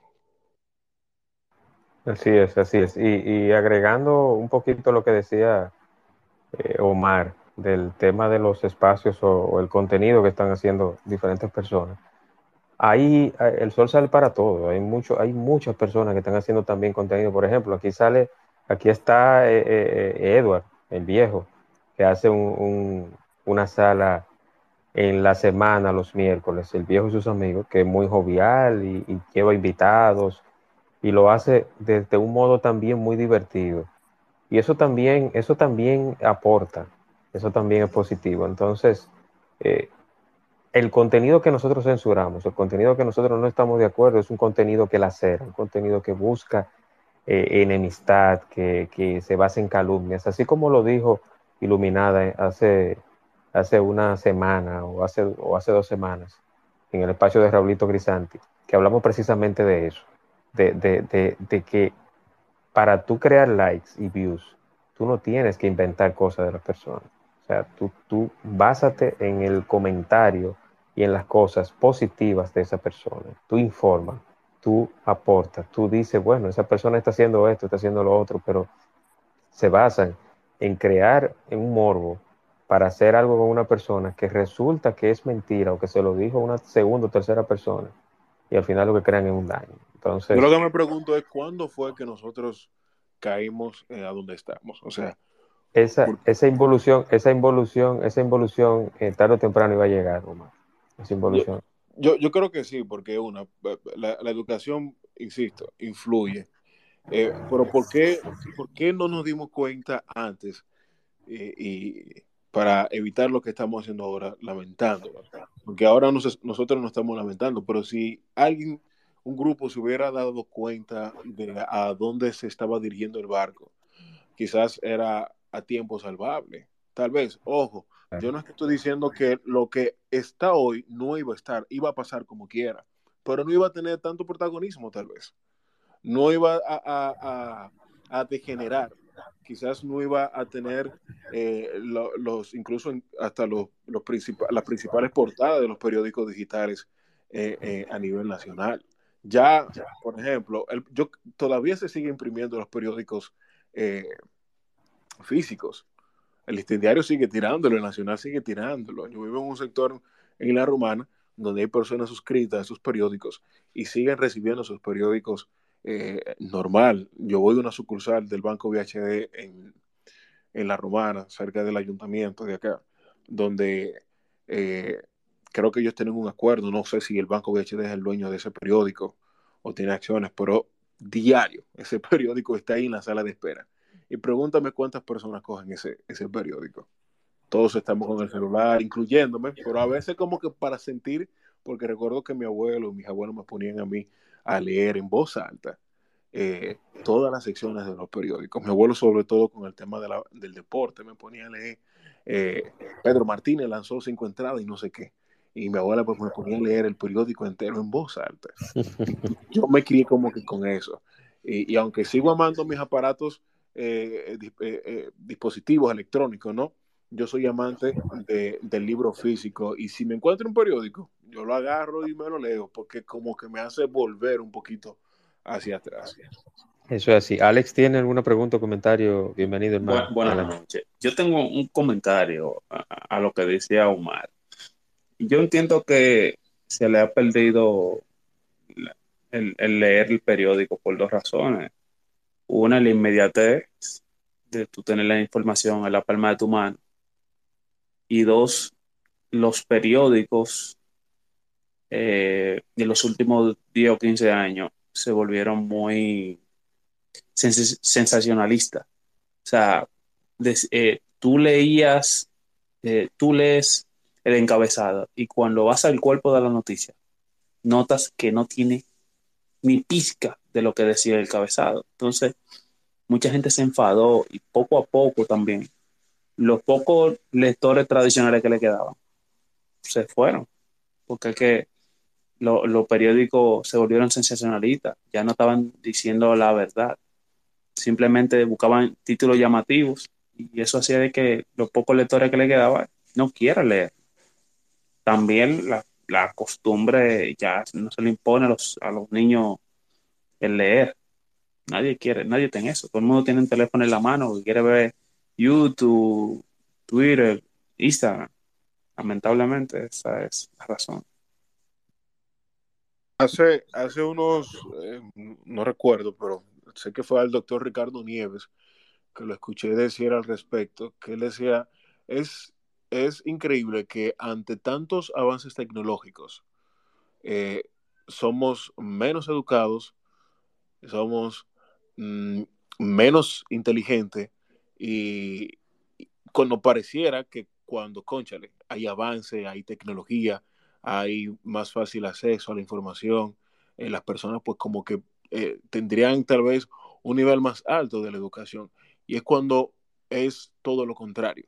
Somos menos educados, somos menos inteligentes y tenemos un teléfono y me dio muchísima pena con el reciente caso de la, del derrumbe de, las paredes en el, en el túnel de la 27. Uno de los vehículos que fueron aplastados, hubo una señora que quedó eh, con parte de su, de su rostro hacia afuera y ella veía lo que estaba pasando del otro lado en la calle. Eh, ella fue la única que quedó viva, eh, creo, de ese grupo, si mal no recuerdo. Eh, ella dijo que, que no le grabaran, que bien que no la puedan ayudar, que no la ayuda, pero que no la graben, que mejor llamen al 911. Ella estando desde, ese, desde, ese, desde, desde esa posición, ese era el, el grito de auxilio de ella, No graben, llamen a la policía, llamen al 911. Así estamos, eh, lamentablemente, como sociedad. Hemos avanzado, tenemos micrófonos buenos, tenemos plataformas muy buenas para eh, difundir la comunicación, pero como ciudadanos, la teoría de Darwin queda muy chiquita. Hemos involucionado para lo que son darwinistas y todo lo demás, de que la evolución y todo lo demás, no hemos evolucionado para absolutamente nada. Así es. Jaffrey, adelante, hermano. Eh, bueno, me sentí un poquito aludido, me estaba riendo mucho ahí con, con, la anécdota de Omar. Yo fui uno de esos, de esos jóvenes que tenía que leer el periódico por obligación. Y concuerdo en, cierta parte con, con, Alex con relación a los periódicos. Los periódicos se han vuelto como las plataformas de YouTube. Todos los videos tú lo ves con los titulares, muy llamativos, con ganas de qué? De atraer a ese lector en el caso de los periódicos. Y en el caso de, lo, de, la, de la plataforma de YouTube, por igual, atraer a ese oyente a ver, o, atraer ese view. Ya cuando tú entras a ese contenido, no, tú no vas a encontrar nada. Y bien es el reflejo también que podría aplicar en este caso de la misma sociedad que estamos viviendo. Y caigo atrás de nuevo. Eso va a depender ya de, además de la, de la cultura que estamos creando, porque esto se ha vuelto una cultura totalmente. Nosotros somos los propios responsables, o sea, ya toda la responsabilidad, toda la responsabilidad de lo que consumimos recae sobre nosotros específicamente. Eh, tenemos la facilidad, la, la inmediatez de conseguir cualquier información en el teléfono. Sin embargo, por ejemplo, mi caso propio, yo me la paso el día entero en un espacio, en una sala aquí en Twitter, pero en ocasiones, o no en ocasiones, yo entro sin embargo, yo lo que estoy trabajando en una tesis que tengo que terminar y escuchando las noticias por el otro lado. Que quien me ve acá piensa que soy un vago. Ahora yo sé cuáles son mis prioridades. Yo tengo que terminar mi tesis. Tengo que mantenerme informado de todo lo que sucede en mi país porque es lo que me corresponde a mi carrera. Tengo que estar escuchando noticias. Cuando tengo un break, agarro, entro a cualquiera de los periódicos digitales a leer información porque es lo que me corresponde. Una cosa no tiene que ver con la otra. Uno como joven al fin necesita o escoge los contenidos que, eh, bueno, que, quiere consumir. Y ya eso, o sea, se ha vuelto como una responsabilidad para cada quien individualmente. El que quiera eh, perder su tiempo, bien, bien, tiempo perdido por usted, felicidades. El que no, bueno, eso está a criterio propio. A mí un maestro, eh, por obligación, oye, para una calificación, me obligó a leer un libro. Ese libro yo por el país donde estaba no tenía la manera de conseguirlo y tuve que leérmelo en la computadora. Adivina qué, yo tengo ahí 87 libros, voy por el 25 que tengo que terminar de leer o que quiero terminar de leer. Y están ahí, que desde que concluya ya o que cierre ya con mi trabajo de tesis, voy a continuar con mi lectura. Pero está ahí y es digital. Son digitales esos libros. Lo quisiera tener en físico, que los quiero ordenar.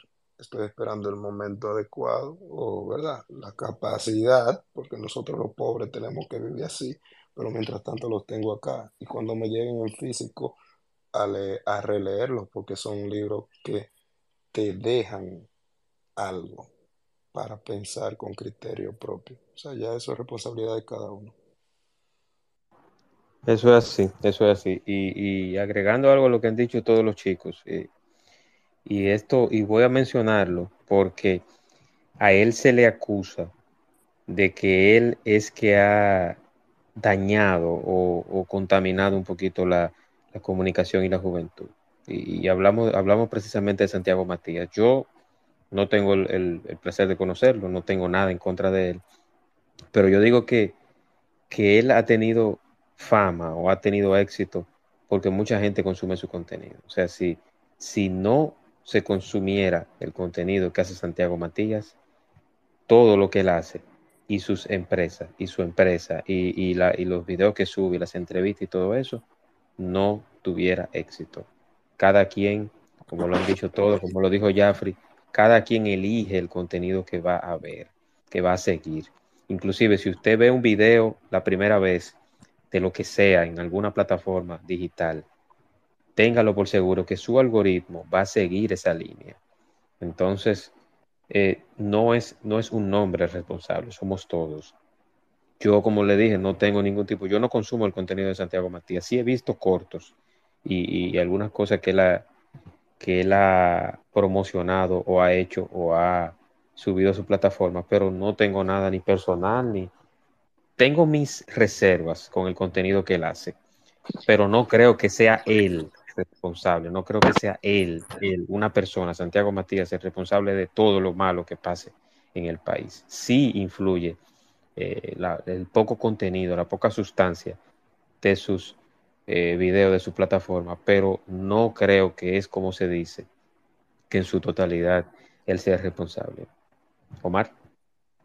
Eh, sí, al igual que tú también, yo pudiera tener reservas y opiniones en, encontradas con, esa persona. De hecho, yo ni siquiera lo, lo menciono en, mi participación porque él no es un referente de los medios de comunicación dominicana, eh, dominicanos, porque todo el tiempo él por lo menos, eh, sin quitar evidentemente eh, los años de sus inicios, pero el éxito de Santiago, de Santiago Matías ha sido a través de las plataformas digitales.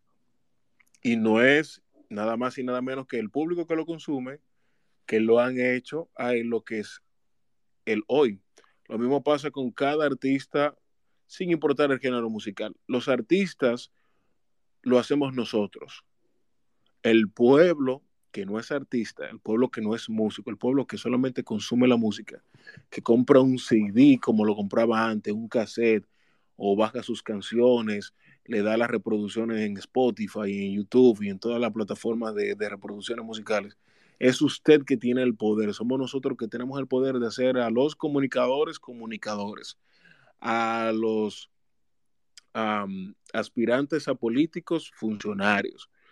Cuando el pueblo conozca el poder que tiene, va a decidir realmente en sí mismo lo que va a consumir y lo que no porque eso no es de que, ¿verdad? De que sí, no, porque él, eh, nadie le quita, yo no le quito el mérito que él tiene, porque como, señores, vamos, vamos, vamos, a, vamos a sincerizarnos, como dicen por ahí. Él, él es producto de la falta de educación y al público que él se dirige en su gran mayoría, que es más del 90%, es el público que tiene baja educación en República Dominicana. Adelante, eh, ¿cómo se llama el que tenía la mano? Eh, Janfrey, creo que era el que tenía la mano primero. Eh, no, no, no. Sí, no. Está en espera, está en espera Alex y luego Shelby. Adelante, Alex. dale, dale adelante, Shelby. O Shelby, Shelby, adelante, Shelby. gracias. Eh, mira, en, en, cuestión de lo que está hablando el, señor Omar ahora sobre la educación y, lo que tiene que ver con la sociedad dominicana, eh, es algo totalmente complejo y que se viene adoctrinando desde el pasado. Creo que para que la sociedad tenga un desarrollo, vamos a decir, beneficioso, debe de implementarse una nueva política de educación esta política de educación que hemos tenido hasta ahora eh, no ha dado un resultado bueno. Aparte de eso, que le estamos invirtiendo a la educación el 4% del PIB de nuestro país y ha sido en vano, totalmente. Los estudiantes del nivel medio y básico no han dado el resultado que se esperaba y que tenía que darse. Entonces yo entiendo que ese adoctrinamiento que se ha venido dando en la sociedad de que los jóvenes valoran más hacer eh, ser de eh, no sé, hacer un podcast, porque eso es lo que ellos ven que está dando resultados y realmente está dando resultados, porque los jóvenes que viven en un barrio se mudan a, a convivir con la alta sociedad, aunque no lo sean, en sistema de educación y eso. Pero yo entiendo como que el gobierno debería tener una pequeña variación, si le interesa, claro está, porque también es bueno saber que un pueblo poco culto es manejable al 100%. Gracias, Shelby. Jeffrey, adelante. Sí, eh, Juan, yo eh, creo que estoy un tanto de acuerdo contigo. Eh, el personaje aquel, no, él revolucionó mucho lo que sería, o digamos que, aportó bastante a lo que es el, sistema de, generación de contenido que se tiene hoy en día. Sin embargo, también concuerdo con Omar, o sea, no es referente para nada en lo absoluto, no tiene culpa del 100%, eh, sin embargo ha contribuido bastante a lo que es el deterioro o a la figura que, que, la, que se ha hecho ver de, cuál es la única esperanza que tiene el joven dominicano para salir adelante, una figura errónea totalmente. Eh, no consumo su contenido para nada, lo absoluto. Eh, sin embargo, entiendo que este país se puede arreglar. O sea, eh, ya es, que lo tenemos ya culturizado, así mismo como tenemos una cultura de corrupción. esto se puede arreglar. No ahora, no por mucho tiempo, eh, de eso estamos claros, porque hay que ser realista con el sistema que nosotros tenemos en este país. Y eso se refleja en todo, en todo, o sea, desde la comunicación al sistema político, a la educación, o sea, en todo reflejamos lo que es la sociedad que nosotros tenemos actualmente. Y se puede resolver a largo plazo, pero para ello hay que comenzar a actuar desde ahora. Esto no es ni dentro de 30 ni 50 años si seguimos como vamos y si lo seguimos posponiendo. Esto va a, estar- va a seguir de mal a peor. Es mucha la diferencia, no, lo que pudimos llegar a ver a, a un Corporán de los Santos, como lo mencionaba Omar, lo que pudimos llegar a ver los programas de, de Freddy Vera, lo que pudimos llegar a ver a Hochi hace en aquellos tiempos. Eh, o sea, es mucha la diferencia, demasiada diferencia. Y vea, de allá, yo como joven al fin, que, que los vi a ellos, a como estamos hoy, yo creo que de ese grupo, o, o- más o menos, más o menos de esa generación a nivel de televisión, que se han podido mantener, eh, al menos en, en la misma línea, sin dejar, sin hacer, o sea, sin sucumbir ante lo que es la porquería de sociedad que nosotros estamos viviendo ahora. Se han ido adaptando, claro, pero no han sucumbido ante, eh, ante toda esta porquería. Han sido eh, eh, Raymond y Miguel, claro, en su área como humoristas, que han mantenido ese humor sano, en tanto doble sentido, pero que ni siquiera la, la- el, doble sentido, o sea, le dan le siguen dando cabida a la imaginación cuando se trata de humor en doble sentido. Y me disculpan que le hagan, que le haga este arroz con mango, pero el asunto, o sea, esa es mi idea, no sé. Gracias, Jeffrey. Eh, yo creo que sí, que ese planteamiento tiene mucha lógica y gracias a Shelby, a Alex y a, y a todos los que, los que han expresado su punto de ¿Puedo, vista. puedo decir algo antes? Sí, claro, claro, adelante, hermano. Bueno, miren, yo lo estuve escuchando a todos y, y, y yo lamento diferir con algunos de ustedes cuando dicen que él no es un referente. Sí, es un referente. Y les voy a explicar por qué. Si ustedes, si ustedes se dieron cuenta, todos. Se escuchó un poquito mal, Alex. No sé si es solamente a mí. Te escucha lejos. Ahora Lo que pasa es que, ok, todos y cada uno dicen que no es un referente, pero lo mencionan. No solamente ustedes, casi todos los medios de comunicación, cuando van a hablar de medios, lo mencionan a él. Lamentablemente, aunque, aunque no nos guste, él es un referente actualmente. Él, él ataca o no ataca, él se dirige a un público no convencional, que hoy en día es, es la gran mayoría. Porque quizá nosotros, que somos un poquito más pensantes, no lo consumimos porque entendemos que lo que él promueve, lo, lo que el contenido que él nos, nos brinda, no es saludable para nosotros. Pero esa gran mayoría de pobres que no, que no son gran pensantes, lamentablemente les- gusta les encanta ese tipo de contenido. Y si él, y si no fueran una gran mayoría, como yo les estoy diciendo, él no creciera tanto. Él creció exponencialmente en qué? En los últimos 3, 4 años él dio, él, él- prácticamente creció un 200, 300%.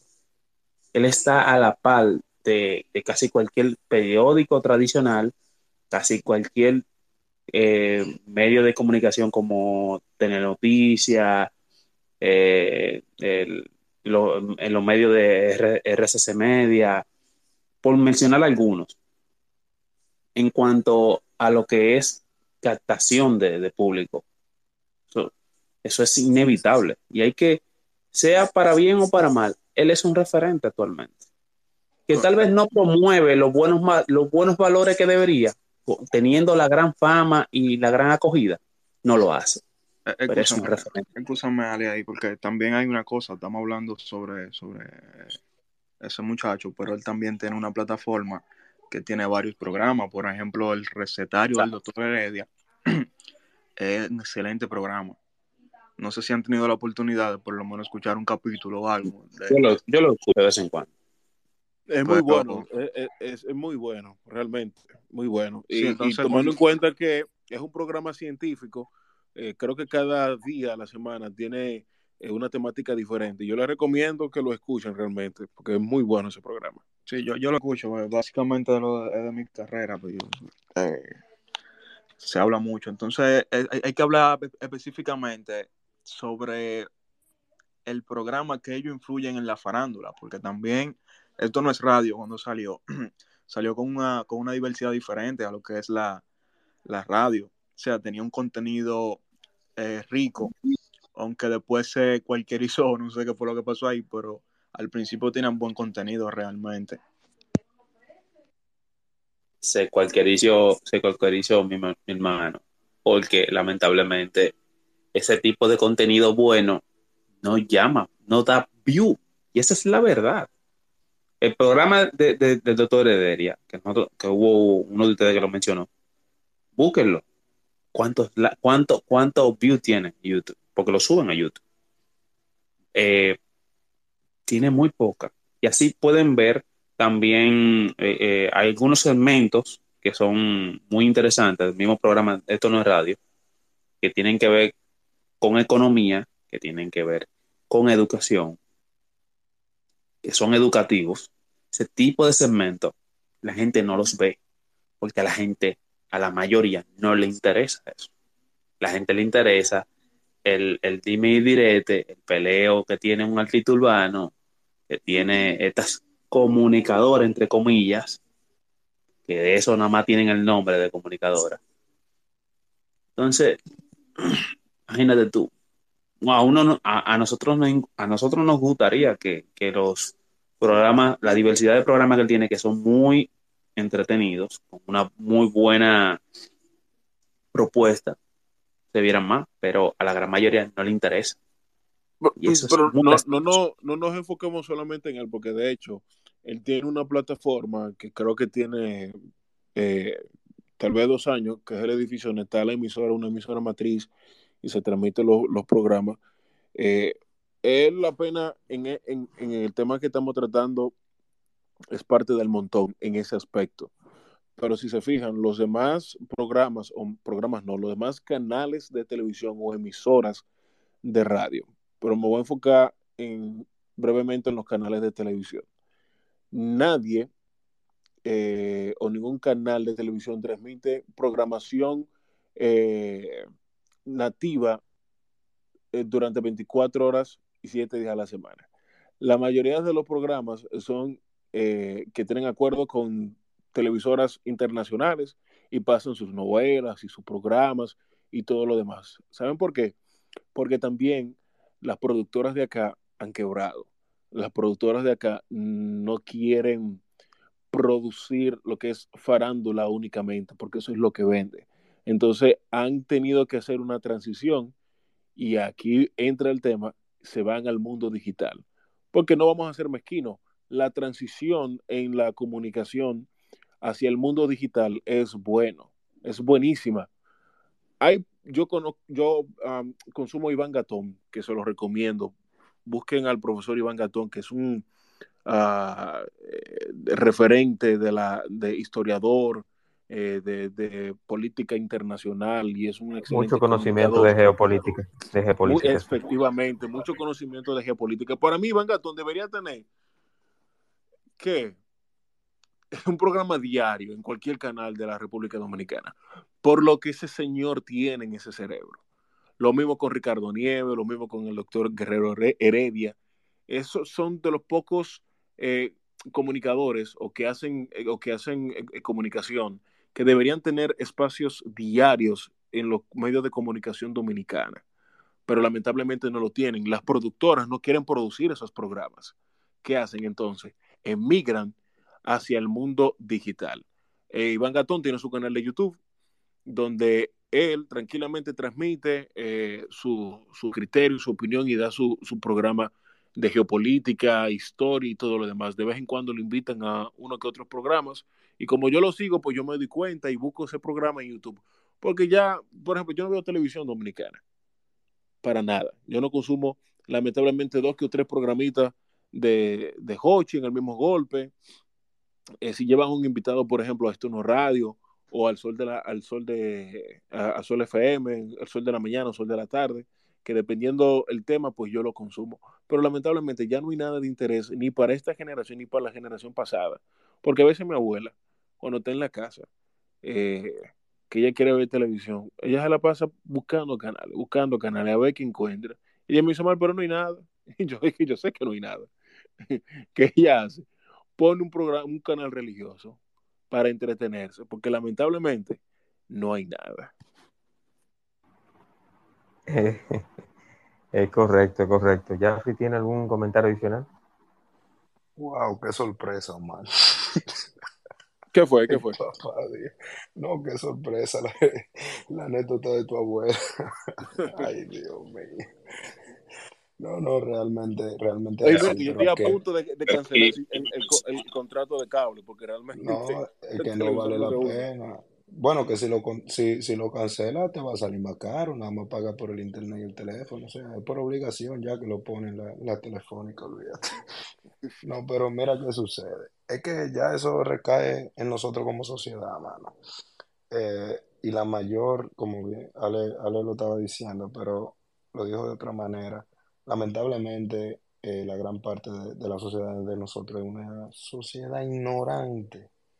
O sea, nos dejamos convencer simplemente del morbo. Tenemos que incluirnos todos. El morbo es lo que está llamando la atención. Y cuando se está hablando que nos dejamos convencer del morbo, simplemente, eh, o sea, a simple vista, el morbo, aunque venda, no nutre ningún cerebro. ¿Cuánto?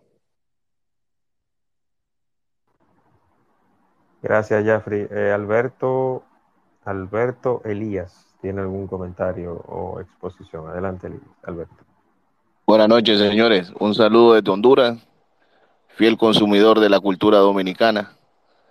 Eh, yo creo que eso se manifiesta más allá de, de las fronteras de la isla. Eso es una situación que se vive a nivel mundial. Si ustedes se fijan, la farándula o, los chismes que le dicen, es lo que acapara la atención del, del, del vidente, pues ya no es televidente. Ahora todos estamos pegados al teléfono y el que mira televisión mira una de las muchas plataformas. Con respecto al, al tema que tocaban del programa Esto no es radio, yo no lo miro cualquierizado. Tú sintonizas en la mañana, yo, yo lo sintonizo por tu name y tú sabes que de lunes a jueves el, arranque es farándula. De la manera que lo quieras poner. El viernes lo, lo, matizan también con los otros muchachos que llegan. Pero tú tienes un martes conspirativo en, ahí. Tú tienes finanzas con el gurú. Tú tienes denuncia social con Tolentino. Tú tienes historia de personajes legendarios con Honey. Y, y, y, tú sabes las cosas que, que, hace Gaby. Ahora, la sapienza que tiene eh, Ariel Santana, yo no lo he visto en otro canal. Y te digo yo, he visitado varios canales de, de la cultura dominicana, de lo que se hace del contenido, y no he encontrado un, un programa más completo que esto no es radio. Con, con yo lo he visto la mayoría. Con lo de Ariel Santana. Yo lo he visto mucho, porque Ariel te puede hacer un chiste, pero cuando le toca profundizar, le toca profundizar. Y lo hace muy Luego, bien. Tú lo, tú lo viste hace poco, no sé si quienes vieron lo, cuando hablaron de la religión en el programa de Guerrero Heredia. Tuviste ese tipo, diablo. El conocimiento que tiene ese man ni lo quiera Dios. Pero más allá de eso, después de, de, de, de Lambert, como ustedes dicen, al, al programa de Esto Radio, pues yo soy fiel fanático del programa. Lo escucho en TuneIn y los cortes que me gustan los miro en YouTube. El contenido, vaya, el Quisqueya Live no coge más, no coge más, más view que cualquier otro pro programa de chisme. Y, y, tuvo que venir un alemán a contarle la historia de ustedes.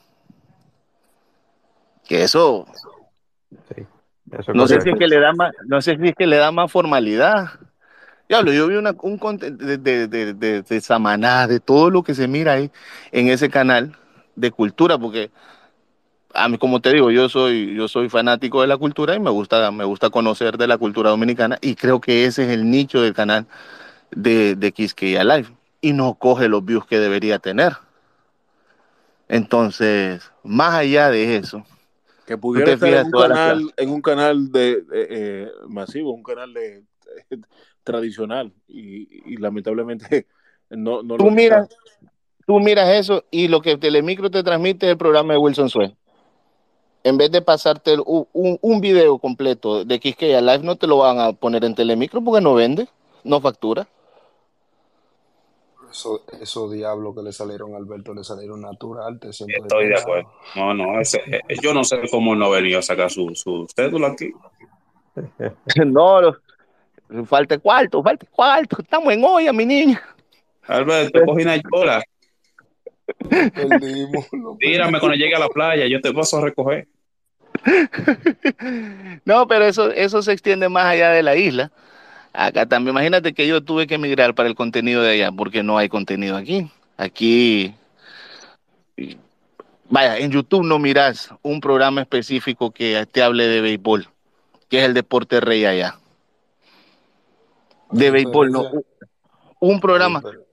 Te recomiendo uno, el, ma- el aquí- mañanero. Ay, mi niño, pero A- abriendo el juego, te lo recomiendo, abriendo el juego. También ahí, abriendo el ahí, juego, muy ahí, bueno. Mire uno que llegué a él porque entrevistaron a David Ortiz, una muy buena entrevista que le hicieron, fuera de los chismes y todo, y más, más enfocado en el deporte y, la, y cómo explotan a los jóvenes, que son miles que lo intentan y los pocos que lo logran, pues ya sabemos lo que pasa con algunos, que llegan a grandes ligas pero no llegan con la mentalidad requerida para estar a ese nivel. Pero retomando lo del contenido, es bien difícil no encontrar chismoteo, no encontrar que fulano, que el otro, que, que este dijo de aquello. Y una cosa que sí tienen, que diablo, diablo, diablo, tienen que mejorar en eso los demás. No pueden estar hablando una semana de la misma vaina, toda la puta semana de la misma vaina. Lo agarra una mierda y ya, o sea, un culo hasta que lo dejan peor. Así decimos aquí nosotros. Lo que pasa es que un tema aquí tumba otro tema, hasta que no aparezca otro tema, pues no se puede tumbar ese tema. Pero hay, hay contenido, hay contenido. Eh, Yo era fan, fanático de Carlos Durán y ya, me- me- Carlos Durán me está repitiendo lo mismo, que esconderse en un supermercado, que el que coma más comida picante. Y yo extraño aquel, conte aquel contenido que, que hay un chavo que llega a Carlos Durán que se sabe la capital de todos los países. Una vez hicieron ese contenido, no cogió los views que tiene la Piri moviendo el culo montado en una, en una moto. Oye, mira esto. Hasta él sabe quién es la Yo no sé quién es la yo Piri, no pero sé quién cara. Yo no sé, yo no sé de Dios. eso, yo no sé de eso realmente. No, yo, yo tampoco. yo tampoco. un muchachito ahí que se sabe, es comediante, él, él es comediante, creo que hace stand-up y estuvo en Carlos y se sabe todas las capitales del, del mundo, de todas las que tú le preguntas y él se las sabe. Él no está ni en, ni en Jessica en Punto, él no está ni en Fogarate, él no está ni, ni con, o sea, Ah, pero verdad que se sabe todos los programas de aquí. Sí, sí, él, es cool. Yo estoy yo diciendo te- que él, no ha sacado- yo- él no ha sacado la, la, la nacionalidad de casualidad. mira, yo te digo una cosa, yo pa- para hablar mierda, yo tengo que ver toda la mierda de la que voy a hablar. Bueno, no voy a decir, mejor me quedo callado. ¿Cómo dime tú? Esto se acabó ya. Dime tú. No. Si va a hablar mierda, ba- bate la mierda, porque si- si no sabes, si no sabes a qué huele, ¿para cómo vas a decir? Es que eso me huele a mierda. No puedes, pues.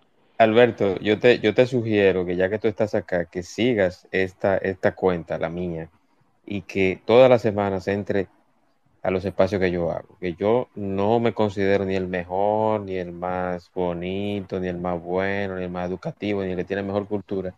Pero aquí tú encontrarás todo tipo de contenido, todo tipo de temas, todo tipo de... Dame la gracia, te lo traje. No, No, yo, yo, gracias, yo gracias. estoy, yo estoy aquí, yo estoy, pa- yo estoy aquí por Ale. Yo, yo lo sigo a Ale porque él es el cazador de Twitter, entonces yo, Tú sabes. te, tenía que, te tenía que dar tu payola, mi niño, te tenía que dar tu payola. Desgracia. Entonces, cerrando, cerrando ya el tema y con Omar y Alberto, bienvenido. Un placer, te- un placer, señores, un placer, señores. Vamos a estar siempre Igual. pendientes cuando se conecten eh, para Claro opinar sí. ahí de un poco lo que podamos. Gracias, Claro gracias sí, por la claro que sí. participación. Claro, claro. Omar, eh, una última reflexión o, o comentario sobre la transición de la comunicación, que ya la comunicación cambió, pero yo quiero tu punto de vista ya para ir cerrando. Sí, evidentemente la comunicación cambió. Eh, si usted quiere emprender en la comunicación, hágalo. Eh, emprenda. Eh, cabe destacar que hay que prepararse porque hablar por un micrófono, aunque se ve fácil, aunque se ve sencillo, aunque se ve que a mucha gente que lo está haciendo hoy en día eh, no habla de la mejor manera correcta, no pronuncia las palabras como, como deben de pronunciarlas. Eh, se, se, se, se lleva una serie de, de preparación como así un médico se prepara para, para ser médico, como un abogado se prepara para ser médico, porque comunicar es una de las armas más peligrosas, porque a través de una plataforma con un micrófono, como esta, este espacio acá, u otros, ya sea en un programa de radio, televisión, eh, eh, espacio en YouTube, Spotify y demás, yo puedo destruir la vida de, un, de una persona y de una familia completa, eh, la moral de, de varias personas. Eh, esto no es un relajo, esto, tiene, esto tiene un poder, por eso todavía la radio sigue existiendo décadas después, por eso la televisión sigue existiendo décadas de, después, y por eso siguen ahora los medios eh, digitales emulando ¿no? lo que se ha hecho durante años a través de la televisión y a través de la radio, que si vamos a tener una transición que sea positiva, que sea para educar, que sea para orientar, que sea para, para llevar eh, mensaje de, de, de, amor, de esperanza, de lo que usted se sienta inclinado, pero que sea para el bienestar de, de, de la comunidad. Y claro, para facturar, porque también hay que facturar, ¿no? Porque no es que eh, somos bonitos, pero no, pero no millonarios, como yo le digo a la gente. Entonces, creo que creo que eso es eh, parte de lo que quiero dejarle. Eh, traten también de, de, leer mucho, la lectura eh, es parte fundamental, no importa, ahora mismo todo está prácticamente en digital, yo soy amante del libro físico, pero también estoy tratando de, de adaptarme a lo digital. Eh, hay algunos libros que lamentablemente no llegan al país, pero traten de educarse para que cuando usted pueda, cuando estén en espacios como esto, hablando de un tema, eh, que no necesariamente de farándula, que no necesariamente de deporte, usted también pueda tener criterio y convicción y comentar al respecto. Eso es correcto. El señor Daniel Taveras está en espera para eh, comunicar y emitir alguna pregunta o comentario. El señor Daniel, bienvenido hermano, adelante. Buenas noches, distinguido. Buenas noches, compañero de la sala.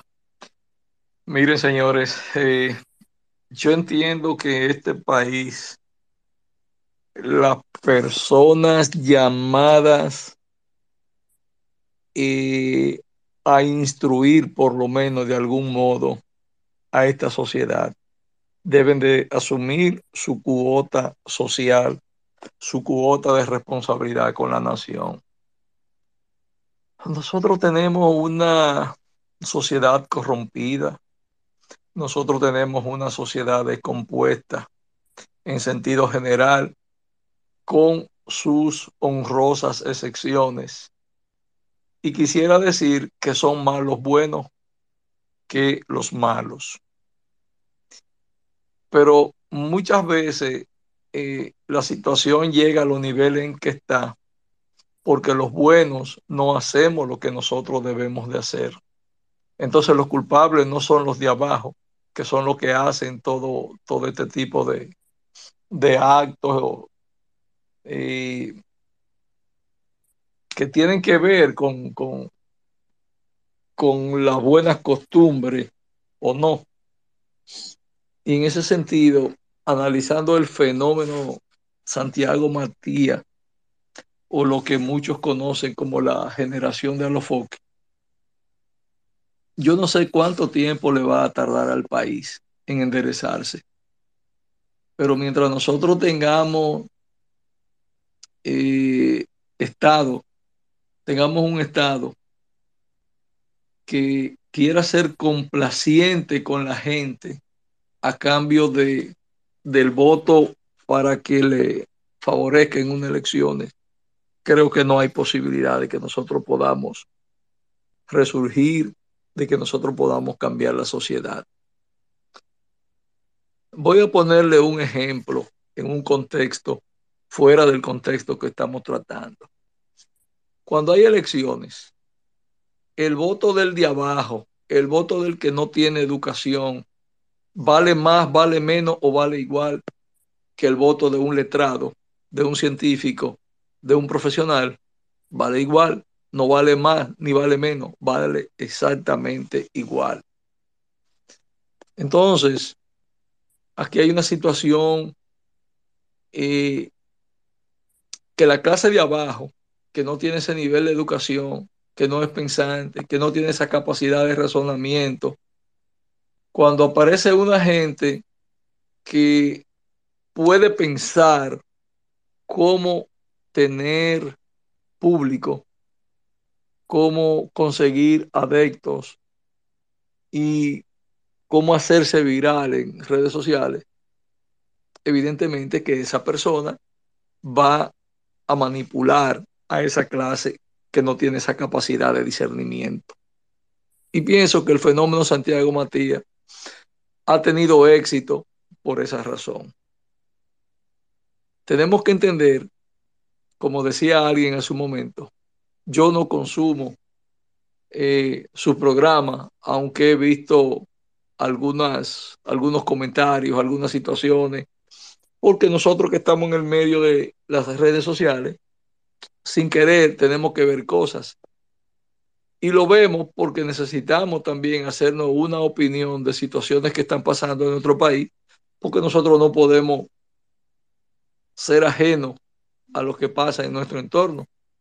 Y necesitamos tener un elemento de juicio para nosotros poder decir, esto es positivo, esto es negativo, esto es correcto, esto es incorrecto. En ese contexto, yo no creo que a esta altura del juego pueda ser posible que eso pueda pararse. ¿Qué pasó con el tema de la pandemia? Cuando en el tema de la pandemia ustedes vieron el teteo, aquí ni siquiera la autoridad fue respetada.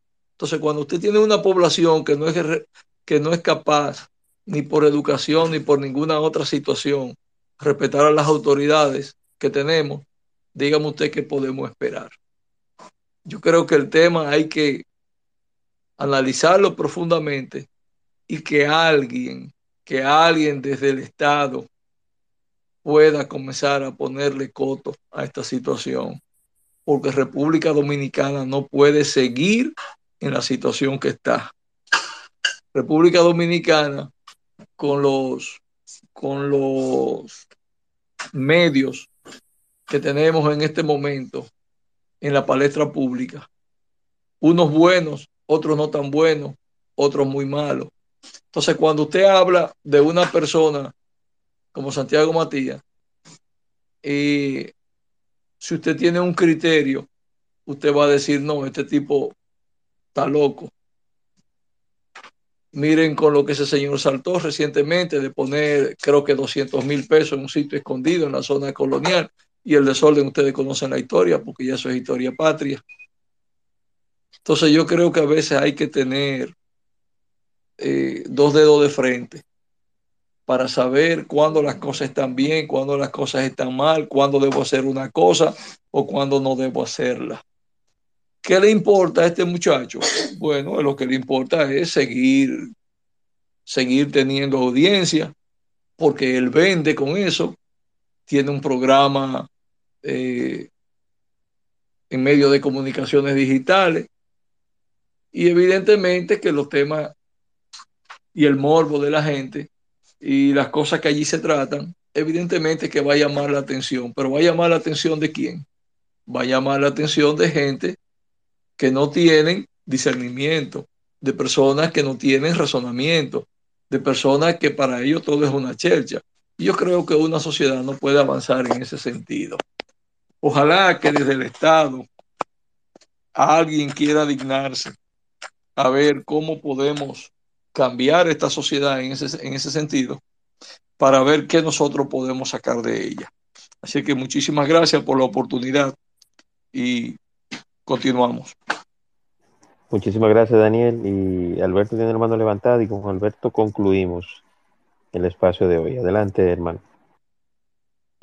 Yo quiero, eh, no quiero discutir ni, ni con lo que, acabo, lo que acabo de escuchar, ni mucho menos, pero no le puedes exigir a una sociedad que respete a una policía iletrada.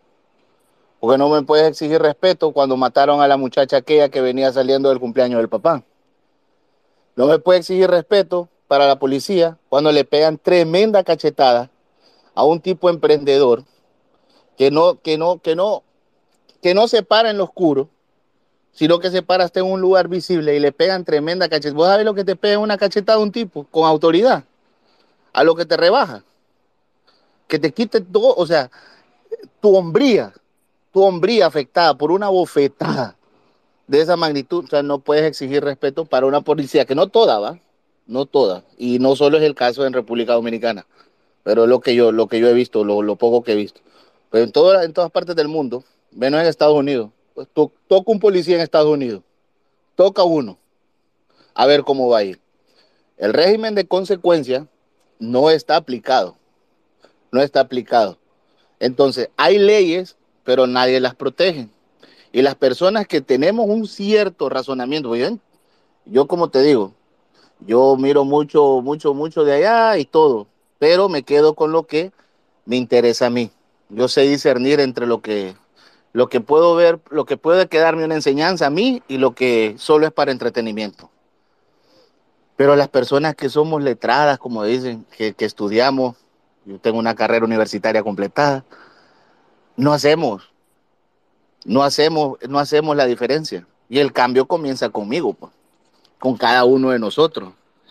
Que lo de la zona colonial, ahora es que tuvo auge porque, porque Santiago hizo esa mierda. Pero eso viene de hace tres años, después de la pandemia, durante la pandemia todavía se, se hacían esos vergueos. El, el reportaje que hizo la cadena española solo es solo superficial con lo que realmente pasa ahí. Y ahí nadie, no, no, no, no, no, no hubo e, el eco ni la indignación de muchos sectores. Ahora, que el hombre tiene un imán para los héroes, que el hombre coincide con los héroes y que a veces no mide el alcance. Pero ¿quiénes lo pusieron ahí, pues? ¿Quiénes le dan ese poder? Es la misma sociedad. La misma sociedad se lo da. Mira Carolina Mejía en la inundación del año pasado, foto por aquí, foto por allá. Ahora ya no se tiró tanta foto. Ahora ya no salió en tantas redes sociales. Carolina hizo su trabajo y no, no, no figuró mucho. Es la alcaldesa del distrito, del, del, distrito central, creo que le llaman a, a, a Santo Domingo, ¿verdad? Sí, ¿verdad? Distrito si no me equivoco. Nacional.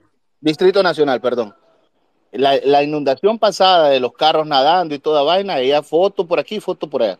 Ahora no. Yo, yo, como te digo, para hablar de la mierda, a mí me gusta batirla para ver a qué sabe. La mujer mandó los camiones con anticipación y toda esa vaina, pero no anduvo figurando como el año pasado. Señores, traiga, traiga a ese hombre para acá.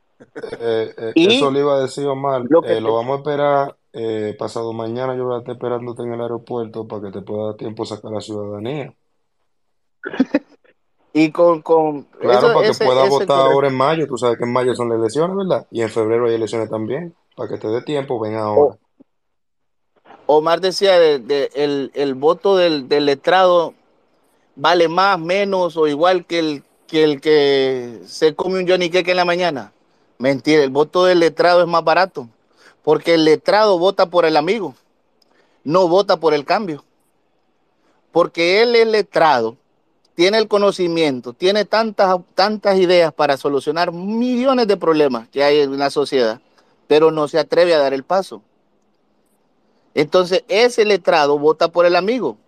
El otro, el, el voto del pobre es 500 más el picapollo, como es famoso. Ese es más caro, porque hay que dar 500 más, más el pollito. Pero el del letrado vota por el amigo y se le olvida sus principios. Porque la mayoría de los que somos letrados, tenemos amigos letrados que algunos aspira a una vaina de esa y le damos el voto por amiguismo. Entonces es más barato que el, que, que el de los 500 más el picapollo. Porque como no queremos, no queremos asumir las responsabilidades de cambio, diablo, de aquí debería salir algún senador con todo lo que se ha dicho, con toda la forma de transformar. Cuando hablan de Santiago Matías y la cuestión de la zona colonial, hay que ver todos los contenidos del tipo para poder emitir una opinión. Lo que el tipo viene pregonando desde hace tiempo del servicio militar obligatorio, vamos a hablar de eso. Lo que el tipo dice del mejoramiento de, la educación en, en, República Dominicana, hay que hacer énfasis en eso. Que hizo una telemaratón de una hora 15 minutos y recaudó como 80 mil dólares, también puso al servicio de la sociedad su plataforma. Les dijo en pandemia, nadie escucha radio de los niños. Dejen que yo de gratis les voy a transmitir todas las clases digitales por mis, por mis plataformas. ¿Le hicieron caso? Nadie le hizo caso, pero el hombre se puso a la disposición. Y como te digo, el hombre podrá tener sus luces y sus sombras, y quienes queremos quedarnos con lo, con lo bueno, pues vamos a seguir echando para adelante por el hombre, aunque nos digan lambones, porque esa palabra él, él atrasa el 50% del dominicano. Si tú vienes y se la das, por ejemplo, yo digo, mi amigo Alex es un duro en Twitter, un comentario puntual. Ah, lambón de, lambón de Alex. Yo digo, Omar tuvo un, un, señalamiento claro y conciso en respecto a la educación. Ah, le está lambiendo para que lo vaya a traer al aeropuerto. ¿Me entiendes? ¿Me entiendes? Tiene Entonces, razón. el poder se lo damos nosotros porque los buenos nos quedamos callados y un par de pendejos hacen más ruido, un par de pendejos hacen más ruido haciendo lo malo. Hay una frase enorme que resume todo eso. Dice que hace más ruido un árbol que cae que un árbol que un bosque que crece. Y eso está más que evidenciado. Entonces, los que nosotros que tenemos un poco de discernimiento, de razonamiento, no, si no nos empoderamos y tomamos acciones al respecto, vamos a permitir que par de pendejos nos sigan haciendo de vuelta y media. Bueno que dijiste Así que nosotros. muchas gracias, señores. Bueno que dijo nosotros, porque yo lo voy a esperar en el aeropuerto. Ven, ven. Yo quiero, yo quiero agradecer a todos los que participaron, a los oyentes y a los que tuvieron participación, como Alberto, al señor Daniel, a Alex, a Jaffrey, a Shelby, que ya no está por acá, pero eh, se marchó y participó, a la estimada Luna Jacqueline, que siempre, siempre está activa en, estos espacios. Y lógicamente, y sin, sin dejarlo ni olvidarlo, quiero darle las gracias a mi invitado, a Omar, el cual yo vuelvo y reitero que me siento orgulloso de compartir mi amistad con él. Omar, hermano, muchísimas gracias y, y que este sea el primero de muchos. Así es, me reitero a las órdenes eh, para cada uno de ustedes, para Honduras. eh, ojalá puedas venir al país y, y conocernos, ¿no? Conocer la, la, la- lo que somos, eh, ya que nos conoces a través de, de las plataformas digitales, que puedas conocernos también eh, de manera personal. Y a lo demás, eh, él dijo algo para cerrar. A lo mejor aquí hay un senador y, y parte de lo que muchas de las veces yo he tratado de cambiar es que no es solamente quejar, sabemos que ya hay algo malo, por ejemplo, si podemos identificar que hay algo malo, bueno, pero también poder convertirnos en agente de cambio. No necesariamente tenemos que ser un político, pero algo podemos hacer para que nuestra comunidad sea diferente. Algo podemos hacer para que eh, nuestra, nu- nuestra ciudad, nuestro país sea diferente. Y si e- ese granito de arena que yo voy a aportar eh, va a significar algo, pues déjame aportarlo. Porque yo creo que de quejarnos, eso es muy fácil, pero vamos a convertirnos también en agentes de cambios.